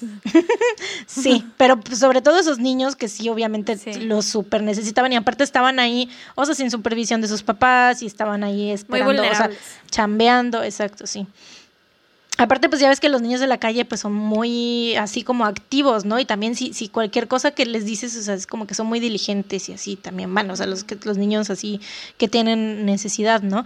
Entonces, yo imagino que también se hacía pasar por agricultor o vendedor de azúcar, porque en Colombia el azúcar, investigué, y es uno de los principales motores de la economía. Es así como aquí en Veracruz la piña, así allá en, Col- en- bueno, en toda Colombia el azúcar. Em, y muchos cuerpos fueron encontrados en campos de cosecha. Pues yo supongo que les decía así de, oye, ayúdame, ven, este, a- no sé, algo, les, algún, este, mm, alguna mentira les decía del, del- de que era vendedor de azúcar o qué sé yo, o a lo mejor ya hasta Sí. agricultor, no sé, y pues por eso se los llevaba a los campos de azúcar. Em, muchos cuerpos fueron encontrados en campos de cosecha cuando cortaron las cañas de azúcar. Ah, Y de ¿te hecho, imaginas? Sí, güey. Porque ya ves que están, o sea, las, las cosechas de azúcares, pues es la caña, es todo el... el- o sea, eso es, es como los campos de, de, de maíz, de trigo, pero es más grueso, ¿no? La hoja, entonces es como que hay, hay muchísima, o sea, hay muchos, no- se tapa muchas cosas, o sea, ahí sí fácilmente puedes esconder, este, bueno, o sea, fácilmente este pendejo escondió muchos cuerpos, ¿no? Y de hecho, cuando se acercaba la temporada de cosecha, el vato huyó, se fue a Ecuador, porque obviamente sabía que iban... pues, Sabía que a- iban a encontrar los cuerpos. Exacto, y así, sí, así pasó. Ah, El jueves 22 de abril de 1999, en una zona rural de Villavicencio, Colombia, los gritos de un niño alertaron a un indigente que se encontraba en el camino. No pudo ignorar sus gritos y corrió a su ayuda. Se encontró con una horrible escena. Garavito intentaba violar y agredir al niño. Al ver esto, el indigente inmediatamente le empezó a aventar piedras y lo obligó a huir, lo cual yo digo, güey, este Bravo. señor, y, y gracias a este señor fue que, que, que, o sea, una evitó que asesinara a este niño, porque obviamente lo iba a asesinar, eso era lo que este pendejo hacía. Una evitó que lo asesinara, o sea, se le salvó la vida a este niño, y aparte por esto fue que lograron por fin capturarlo, güey. Ese indigente hizo más que toda la policía de Colombia. Mm. Y yo quisiera saber, no, no encontré qué pedo, qué, qué le pasó, porque ni siquiera está el nombre de ese señor, güey, que yo creo que Sí, debería tener un... reconocimiento. Exacto, güey, deberían de hacer un monumento en su nombre, güey, poner, nombrar una ciudad. Y Es más que el país, que Uno de Colombia. sus billetes debería Colombia tener la foto del señor. Sí, güey, Colombia deja de ser Colombia y que se llame como el apellido de este señor. Sí, lo pongan en los billetes, güey, en, en, en todos lados. En una Que lo moneda. hagan presidente, es más. este. En fin. Le, empezó a aventar de piedras y pues obviamente tuvo que salir corriendo este pendejo. El señor ayuda al niño, lo libera y se van, este, pues obviamente se van rápido a ir a pedir ayuda, ¿no? Los vecinos que, o bueno, gente, no sé qué estaba por ahí, alguien le dio resguardo al niño y llamaron a la policía. Para ese entonces la policía ya sabía que había un asesino suelto, ¿no? Ya tenían, te digo, estaban como investigando, uniendo todos los cabos, ya tenían como más o menos la descripción, ya sabían qué pedo. Inclusive ya lo habían agarrado como unas dos veces, pero lo habían soltado porque pues no tenían evidencias en su contra. Simplemente lo habían agarrado por como... em, por cuestiones de que, de que como que se había querido robar a un niño o algo así, ¿no? O sea, que, y él decía así, no, pues yo nada más les ofrecí dulces o X, ¿no? Yo no, yo no tuve nada que ver, bla, bla, bla. No tenían evidencias, lo dejaron ir, esto pasó como dos, tres veces. En fin, ya lo tenían en la mira, ya sabían qué pedo, era como uno de los principales sospechosos en todos estos asesinatos. Van al lugar ahí, o sea, van en sus en patrullas y le dicen al niño así de, a ver, ven, súbete, vamos a ver qué pedo, vamos a dar vueltas a ver si lo encontramos, ¿no? Em, Pasaron horas y después de un rato un tipo sale cojeando del monte y enseguida el niño dice, ese es, ese es, ese es el vato, que ese es, ese es, ese es el vato. Así dijo, así, así lo dijo, así lo dijo. No lo estoy diciendo yo así, el niño así lo dijo. No, no es cierto. Cita Este, textual. él, él dijo así de, así, o sea, ese señor es el vato. bueno, ya, me entendieron, ¿no? Él dijo, sí, así, el Él, vato así. ese, ese, es él. ese, ese, ese, ese es, ese es. la cosa es que el niño lo identificó. Este, porque aparte por la cojera, o sea, de por sí, de la vista, yo supongo que, o sea, de, de su, no sé, de las características físicas, lo que sea, pero por la cojera más que nada se dieron cuenta. Em, Luis Alfredo es capturado y lo llevaron al comando de policía, donde dijo que se llamaba Bonifacio Morera. Así le digo a Bonifacio. Bonnie.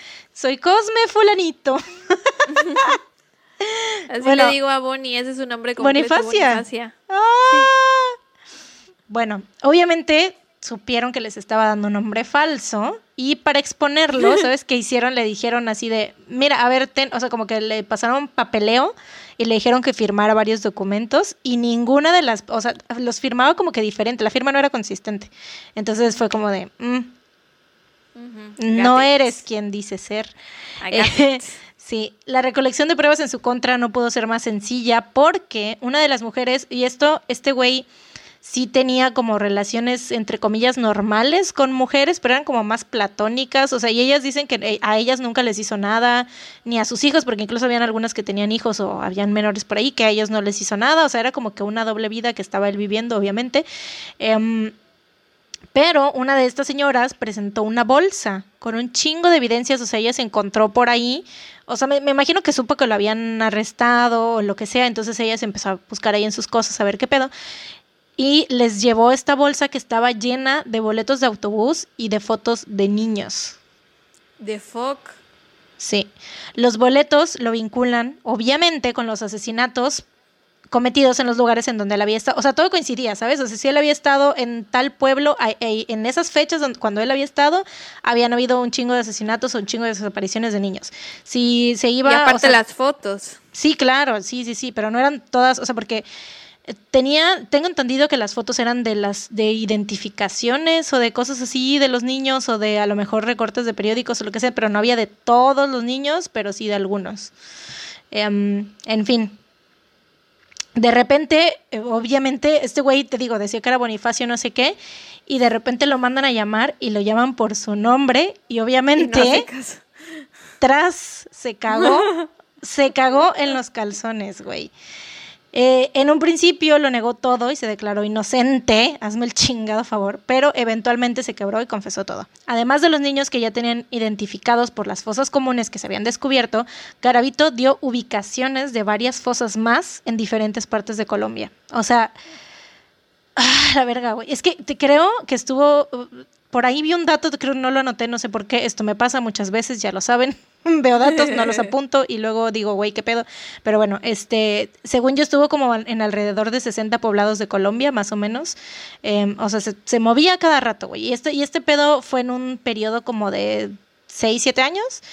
Eh, ah, la bestia. Entonces, pues sí se movía mucho y te, digo, aparte de las que ellos ya tenían como ubicadas, que decían que yo supongo que era como en, la misma área, pues este vato vino y les dijo un chingo más, güey.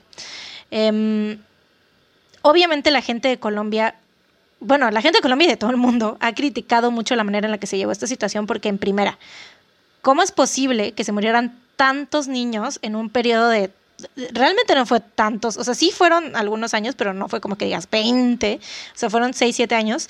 La primera víctima de Garavito se rastreó como en, 1992 y todo esto está sucediendo sin que la policía investigara lo suficiente, o sea, como que a los, como eran niños pobres, no les importaba, Exacto. O sea, ¿por qué?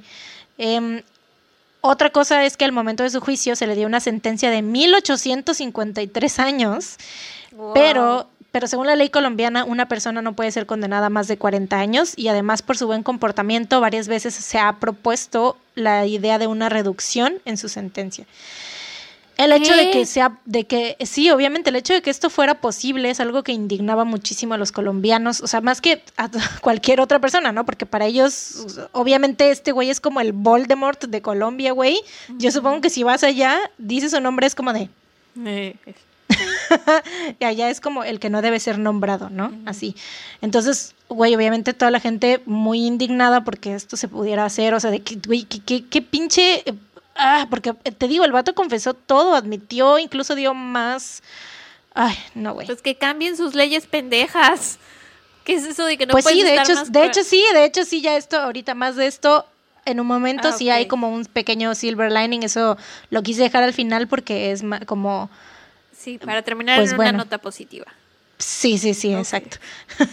Pero sí, todo, todo mejor en cuanto a esto, no se preocupen.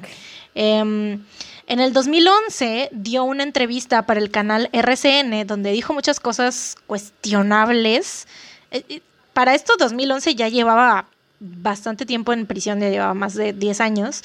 Eh, entre ellas dijo que él trabajó como brujo, que jugaba la Ouija jugaba aparte, ¿no? jugaba a la Ouija. Eh, que alguien le dio un libro de magia negra y que vendió su alma al diablo, según él. También dijo que él no buscaba. Ay, güey, es que neta, ver las entrevistas es, es, es hacer una de corajes, güey, con todo lo que dice. Es una, es una sarta de mamadas, güey, que dice este vato. Dijo que él no buscaba a sus víctimas, que él llegaba casualmente al, lugar, ya fuera la estación de tren, ya fuera en la plaza, lo que sea donde estuviera, y casualmente ya había una víctima ahí y ah. que pues él no lo buscaba.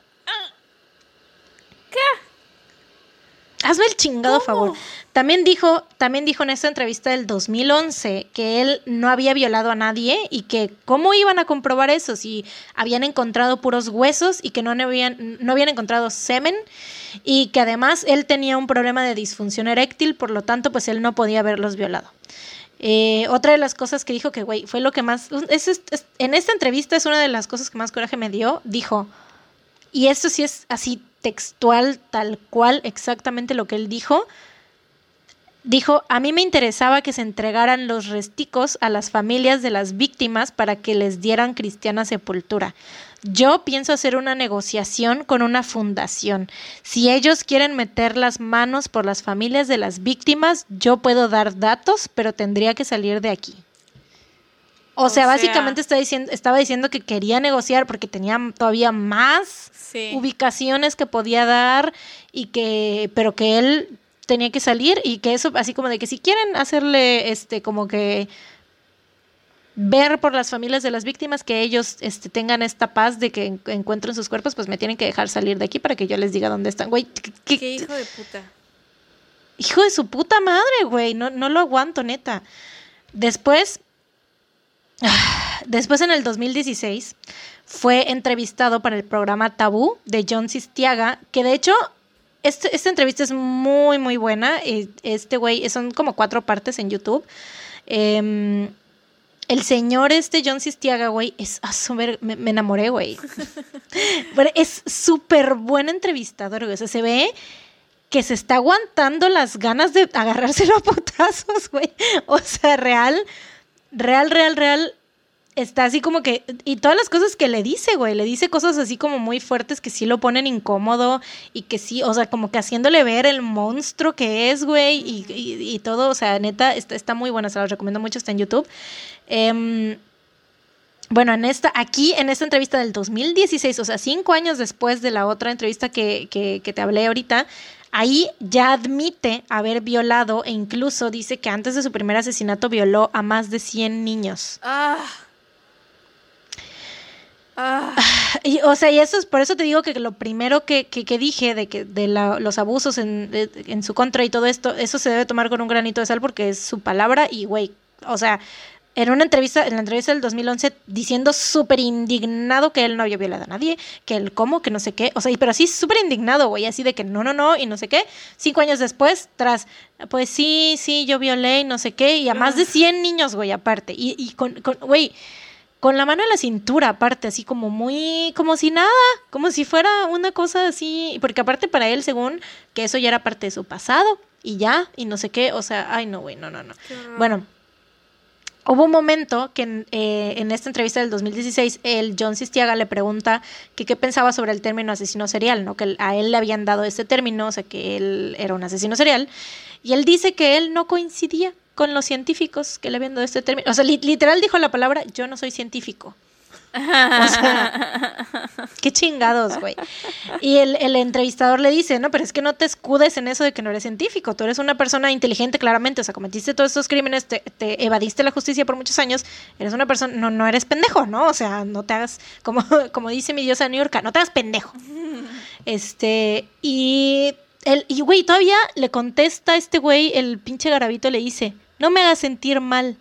No me estoy escudando en nada. No me hagas sentir mal. No me hagas sentir mal. ¿Really? No me hagas sentir mal, güey, neta, no. Yo, güey, yo no podía creer, cuando, cuando vi esa entrevista en serio, no, no podía creer que esas palabras estuvieran saliendo de su boca. No me hagas sentir mal. O sea, sí, violé un chingo de niños, maté a otro chingo de niños, pero por favor no me hagas sentir mal al respecto. O sea, Chingas a tu madre cada vez Sí, que respires, hijo de tu puta madre, güey.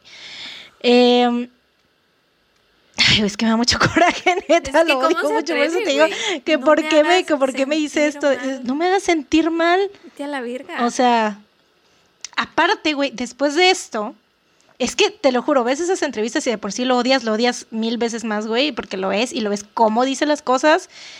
Y además en esa entrevista quiso dejar, quiso él dejar muy en claro que él no enterraba a ninguna víctima, güey, porque el entrevistador, Uta, se atrevió a decir la palabra así de que usted enterraba a las víctimas, así lo dijo así como que usted enterraba a las víctimas y les dejaba. Y él, no, no, no, no, no. Yo no las enterraba, ¿no? O sea, fue como que dijo, iban quedando ahí en la superficie. Yo nunca enterré, iban quedando ahí por en- así por encima. Pero no. o sea- O sea, para empezar, ¿cuál era la necesidad de aclarar eso? Exacto, y exacto. aparte, no que se encontraron en una fosa. Las fosas, pues son. O sea, estaban en una fosa, fosa común, es que estaban muchos cuerpos ahí, no significa que, que tengan que estar enterrados. Por eso, pero es como un hueco en la tierra, ¿no? Mm, No necesariamente. O sea, fosa común, según yo tengo entendido, porque, o sea, así lo ponen este aquí.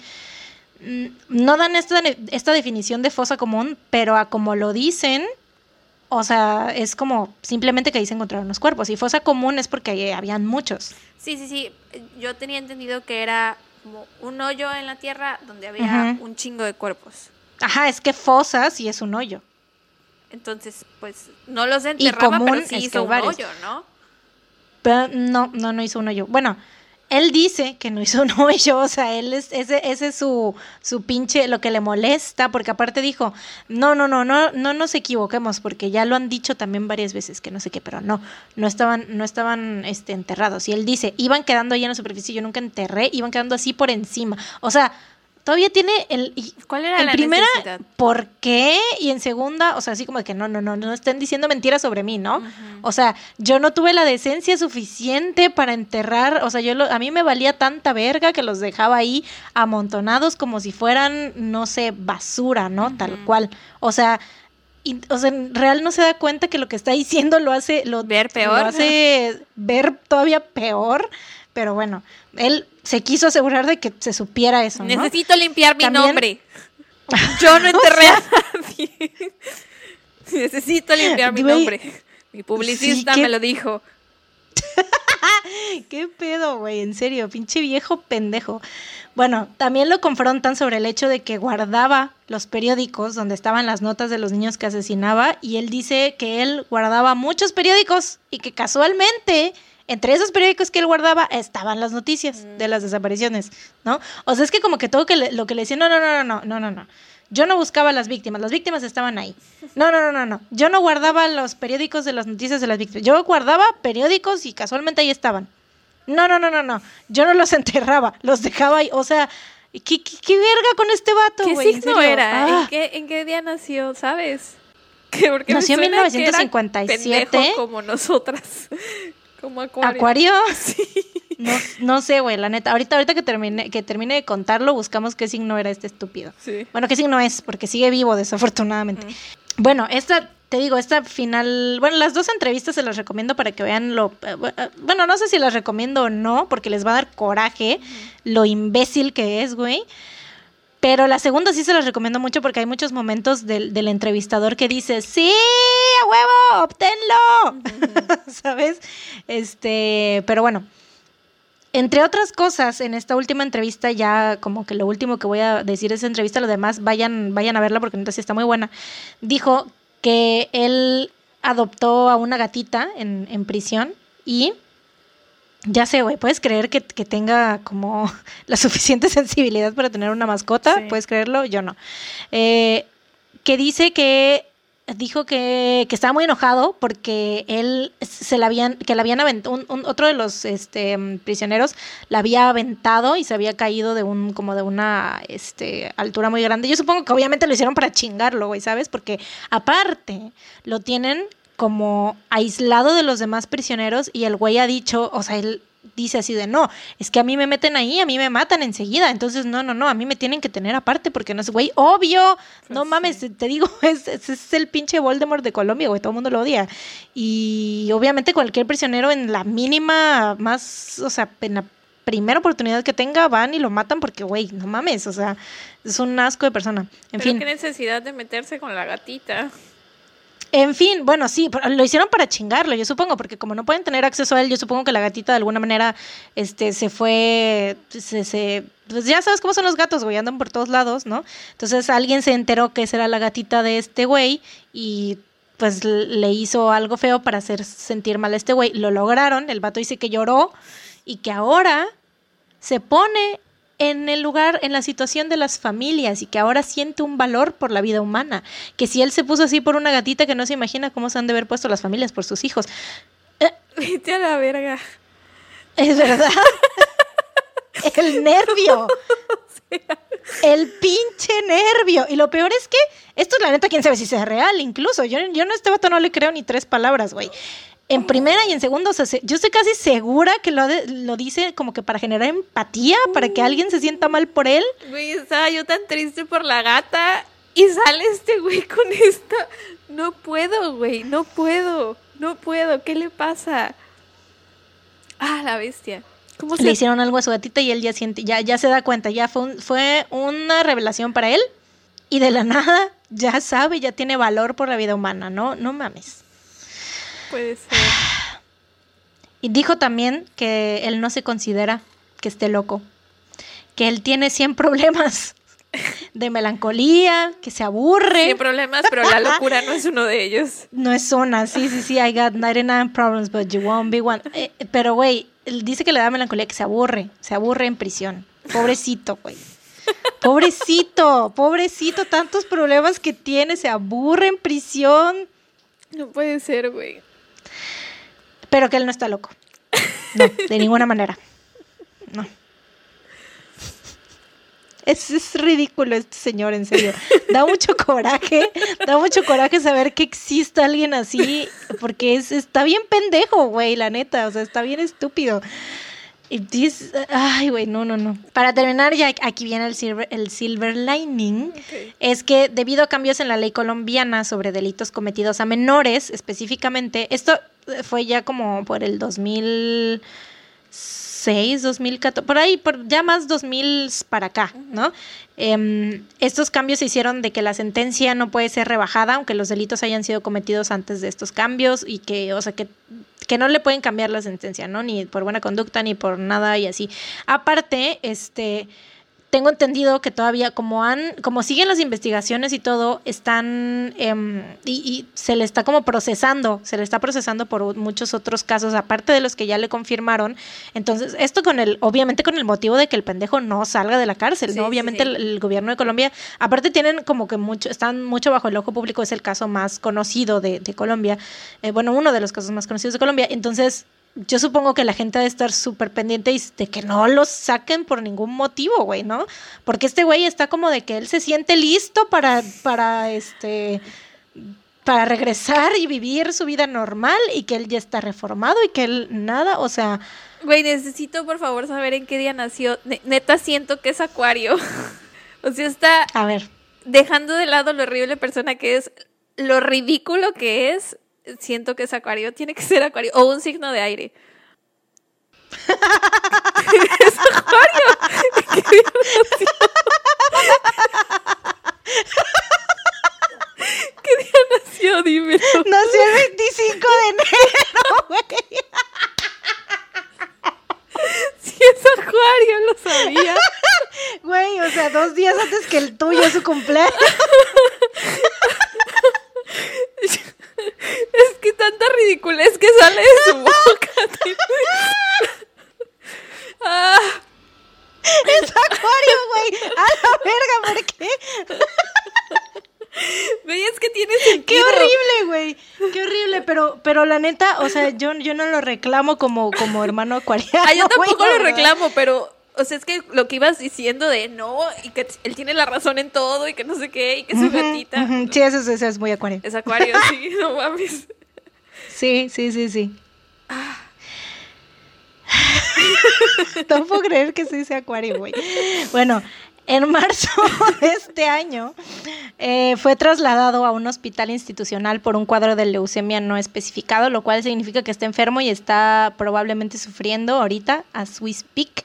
Em, bueno, quién sabe, la neta, porque no, no han dado como muchos detalles al respecto. la cosa es que ahorita está en el hospital por leucemia. Em, en fin, en total se confirmó que Luis Alfredo Gravito asesinó y violó a más de 140 niños. Ah aunque se estima que el número real sea mayor a 300. Ah. Por esto las investigaciones continúan hasta el día de hoy. Ah. O sea, todo esto que te estuve hablando, güey, más de 140 niños, güey. O sea, aparte de los que dijo que violó a más de 100 antes de empezar a matar, güey. O sea, ya son real, o sea, ¿qué, pedo? O sea, es, es una aproximadamente en los... Y aparte esto en 6, 7 años, güey. 140 niños, o sea, como, como eran como más o menos tres niños al mes, güey. Ah. Que se sepa, o sea, de los que están ahorita confirmados eran como tres niños al mes, deben de ser más, muchos más. Qué coraje, güey. O sea, de que casi, casi de que todos los días se iba a matar a un niño o dos, tres veces a la semana o qué sé yo, güey, no sé. Neta... Es, y, güey, en serio, yo creo que el hecho de que haya estas entrevistas y que haya dicho lo que haya dicho, güey, y es por eso que da, tanto coraje, güey. Por eso lo pusieron la bestia, porque es increíble la cantidad de niños que violó y mató, güey. En serio, es increíble. Qué horror, güey, pobres. Y por eso, por eso es el asesino serial más prolífico del mundo. Que de hecho hay, bueno, hay un señor que es, que sí, sí conoces el caso de este güey que se llama eh, Her, no me acuerdo de su nombre ahorita, pero es un gringo que mm, era, este, creo que no sé si enfermero o doctor o algo que mataba a, viejitos, como la mata viejitos canadiense. Este, la que conté el caso, ese señor, este, sí fueron más, o sea, comprobados, comprobados, creo que fueron como 200 y cacho. Em, pero es, es diferente, o sea, es, es, más en cuanto a la cantidad comprobada, ¿no? En cuanto a lo de prolífico, si lo vamos a decir así, pero yo a este güey lo considero el, el, asesino serial más prolífico del mundo porque por la manera en la que fueron los asesinatos, ¿no? O sea, de que sí los agarraba y los... O sea, la brutalidad, ¿no? Y aparte que eran niños y todo eso, entonces... Güey, aparte me imagino que, pues, la gente sabía, conforme iban pasando los años, se iban muriendo más y más niños.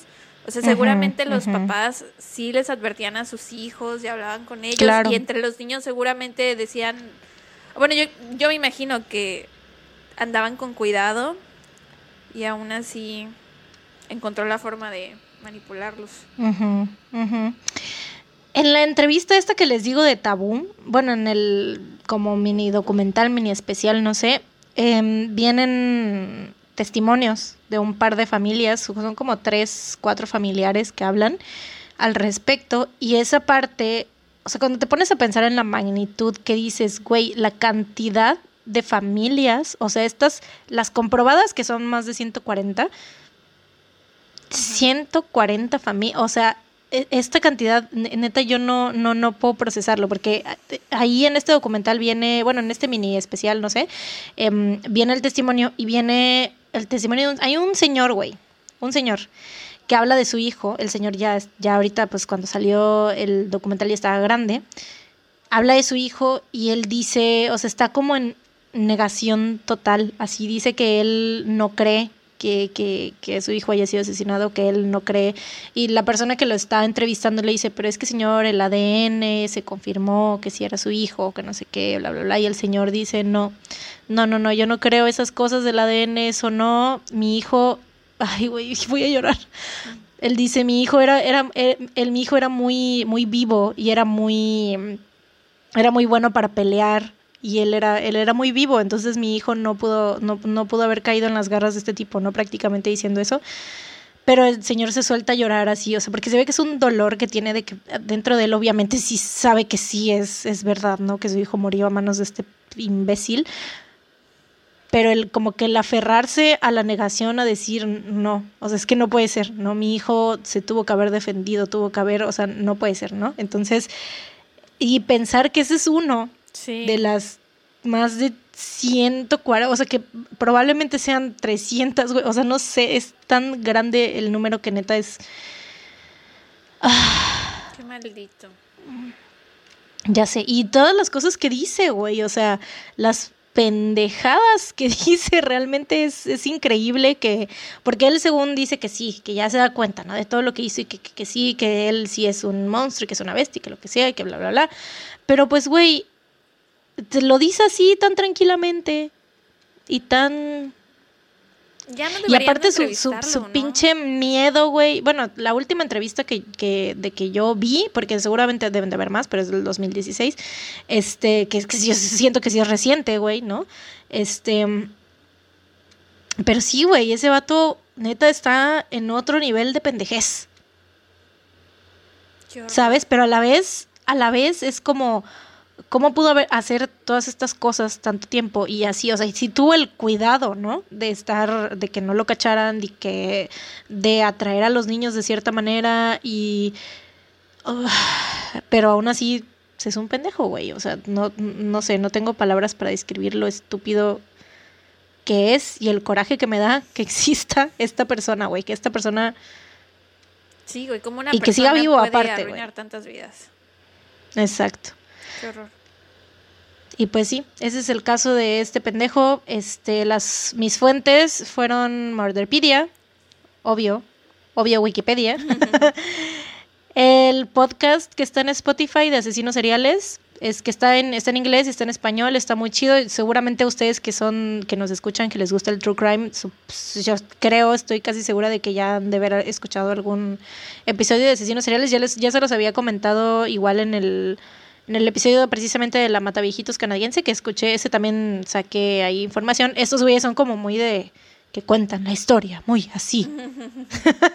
¿Sabes? Y hay hasta sonidos de ambiente y todo, y es como, eh, él era y vivía en no sé qué, y su familia, bla, bla, bla, así. Entonces es como muy dramático, no hay nada como, como lo que hacemos nosotras. No hay nada de que era acuario, jajaja. sí, obviamente ya les vale verga que si no era cada asesino, ¿no? Este, pero sí está chido porque lo cuentan. Te transportan pues es como, la historia, ¿no? Eh, dramatizan, es eso, dramatizan. Está chido, sí, está sí, chido. Este, y aparte empiezan por lo de Tribilín, que por eso eso me, eso me da risa. Me da risa, pero a la vez, güey, ¿qué culpa tiene Tribilín, güey? Pobrecito. Güey, ¿cómo Bueno. pasas de que te llamen Tribilín a que te llamen la bestia? O sea, Exacto. ahí te das cuenta. Exacto, exacto. Tribilín, exacto. el dibujo animado más inocente, más de todos. a la Más bestia. chido aparte, o sea, es súper chido y súper uh, cool. Súper gran a la papá. bestia, sí. Sí. Y ajá, pues sí, esas fueron mis fuentes y aparte también las entrevistas, las dos entrevistas que mencioné, este, que no se las puedo recomendar lo suficiente. La segunda, la de la de Tabú con John Sistiaga, esa es muy, muy, muy, muy buena. Y pues ya, eso es todo. Chale, güey. Me aborregué mucho al final. Me pusiste muy. Me deprimiste mucho al final. Con los datos. Sí. Estaba yo muy. Es que, la neta, o sea, lo quise dejar al final porque hablas, e- es, es muy diferente hablar de él sabiendo la cantidad y cuando no sabes, ¿sabes? O sea, porque ahí están como estas dos partes, una parte de, de que ese vato es un, es un monstruo, de todas las cosas que hizo y todo, y dices, güey, ¿cómo pudo violar y asesinar a estos niños? Y ya después cuando te das cuenta de la magnitud, o sea, el nivel, o sea, la cantidad, güey, ahí es que dices, ¿cómo es posible, güey? ¿Cómo pudo hacer esto tantas veces, güey? Sí. Qué demonios. Entonces, sí, está, para mí es muy, muy demasiado choqueante la cantidad. Y por eso es el asesino prolífico más, eh, o sea, el más prolífico de todo el mundo. Verga. Pues gran trabajo, gran trabajo en deprimirnos. Lo hiciste muy bien. Gracias. Mi especialidad. Ahora dame tu dato feliz. No, voy yo primero. Mi dato feliz, el nuevo álbum de BTS. Sabía, sabía que tú ibas a dar ese dato feliz. Lo sabía, lo intuí, porque el cerebro es uno y el mismo. Sí. Entonces. ¿Tú vas a dar el nuevo video? no, no feliz. puede ser. Mi, mi dato feliz no puede ser el mismo porque obviamente va a estar un, o sea, tiene que estar sí o sí el nuevo álbum de BTS en nuestras recomendaciones. Como sabía que tú le ibas a dar, güey, dije, pues, ah, pero bueno, primero habla un poco, habla un poco de tu recomendación feliz. Háblanos, dinos, Eh, vi- maravíllanos. Mis poderosísimos BTS sacaron un nuevo álbum. Eh, ay, ay, es que hubiera. Deberían habernos visto Ay, ay, ay. las ridículas que somos, que fuimos, hicimos Sí. videollamada. Vimos el, el estreno del video juntas, escuchamos el álbum. Lo repetimos juntas. como 10 veces. Y, ajá, escuchamos el álbum juntas varias veces. Pausábamos cada que pasaba una canción y era como. a ver, Leíamos ¿qué la traducción de las letras, nos Sí. preguntamos qué te pareció, bla, bla, bla. Fue una gran experiencia, la pasé muy bien. Eso fue el jueves en la noche. Sí, ¿no? sí, sí. Sí, sí, el jueves en la noche. Sí, fue todo, fue toda una experiencia, la verdad. Que, y aparte, nos, o sea, al, al mismo tiempo que nos entristece, pero también nos emociona que algún día lo vamos, vamos a hacer esta experiencia, pero en vivo, las dos juntas en el mismo lugar. sí. Y eso va a ser muy chido porque seguramente vamos a pedir de comer y vamos a estar así con nuestros cojines de chimi y de cookie, así diciendo, ay, míralos, qué bonitos son. Y así. Sí, este, pues el álbum está muy chido, tiene seis canciones y un skit, creo. Y también sacaron un nuevo video. ¿El video va a ser tu recomendación? ¿No? ¿Trato feliz? ¿No? ¿Hablo del No, no. Ah, ok. También sacaron, video. también sacaron un nuevo video de su más nuevo sencillo, Life Goes On, que probablemente hoy veamos la primera presentación en vivo en los, creo que son los AMAs, no estoy segura qué premios son. Y pues está muy chido, está muy... e- El álbum es este como muy... Siento que está como terapéutico. Como que las letras Ajá. son muy de... Pues todo el mundo está pasando por la pandemia en ese momento y todos nos hemos visto afectados de alguna forma u otra y a todos nos ha jodido un poco la salud mental. Entonces este álbum es como... Aparte está muy personal, ¿no? Ajá, está muy personal, habla mucho de pues de estos sentimientos que ellos han tenido durante la pandemia que everybody can relate. Y ya. Aparte está como partido en dos. La primera parte es como muy, son canciones muy tristes. O sea, bueno, y con tono así como más relax, Ajá. más tranquilo. Y la segunda mitad es como de eh, eh, eh. Pero eh, las aunque letras, una de las canciones ajá, aunque las letras una letra muy deprimente. tristes y deprimentes. Sí. Es como melancólico el álbum, yo diría. Ajá, es, es, es muy melancólico, sí. Sí, pero está, está muy padre, la verdad, se los recomiendo ampliamente. Se los recomendamos ambas dos. Escúchenlo. Sí. Vi. ¿Tu canción favorita de Vi en ese momento? Si pudieras decirles, escuchen esta canción, ¿cuál sería? Telepathy. Ok, la mía sería. Ah, ¿Por qué hice esta pregunta si ¿Decís? no sabía cómo responderla? La tuya es de Cis. no sé si decís ¿O o no? Life Goes On.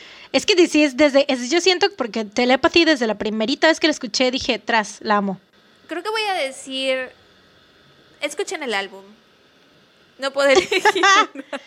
Escuchen el álbum. Ahora dame la tuya. La mía, mira, siendo que estoy hablando de lo... hable- acabo de hablar del vato más odiado de toda Colombia y el... eh, En mi opinión, lo que es lo peor que ha producido Colombia, obviamente, eh, voy a hablar de algo muy bonito que ha venido de Colombia. Betty la Fea. Tony Montana. ¿Existe, existe en el mismo tonito. Betty la fea. no, les voy a hablar. Les voy a hablar, ¿qué? No, les voy a recomendar la música de Kali Uchis, que Kali Uchis es, nació en Estados Unidos, pero es de familia colombiana, es, ella es colombiana, obviamente habla español y todo.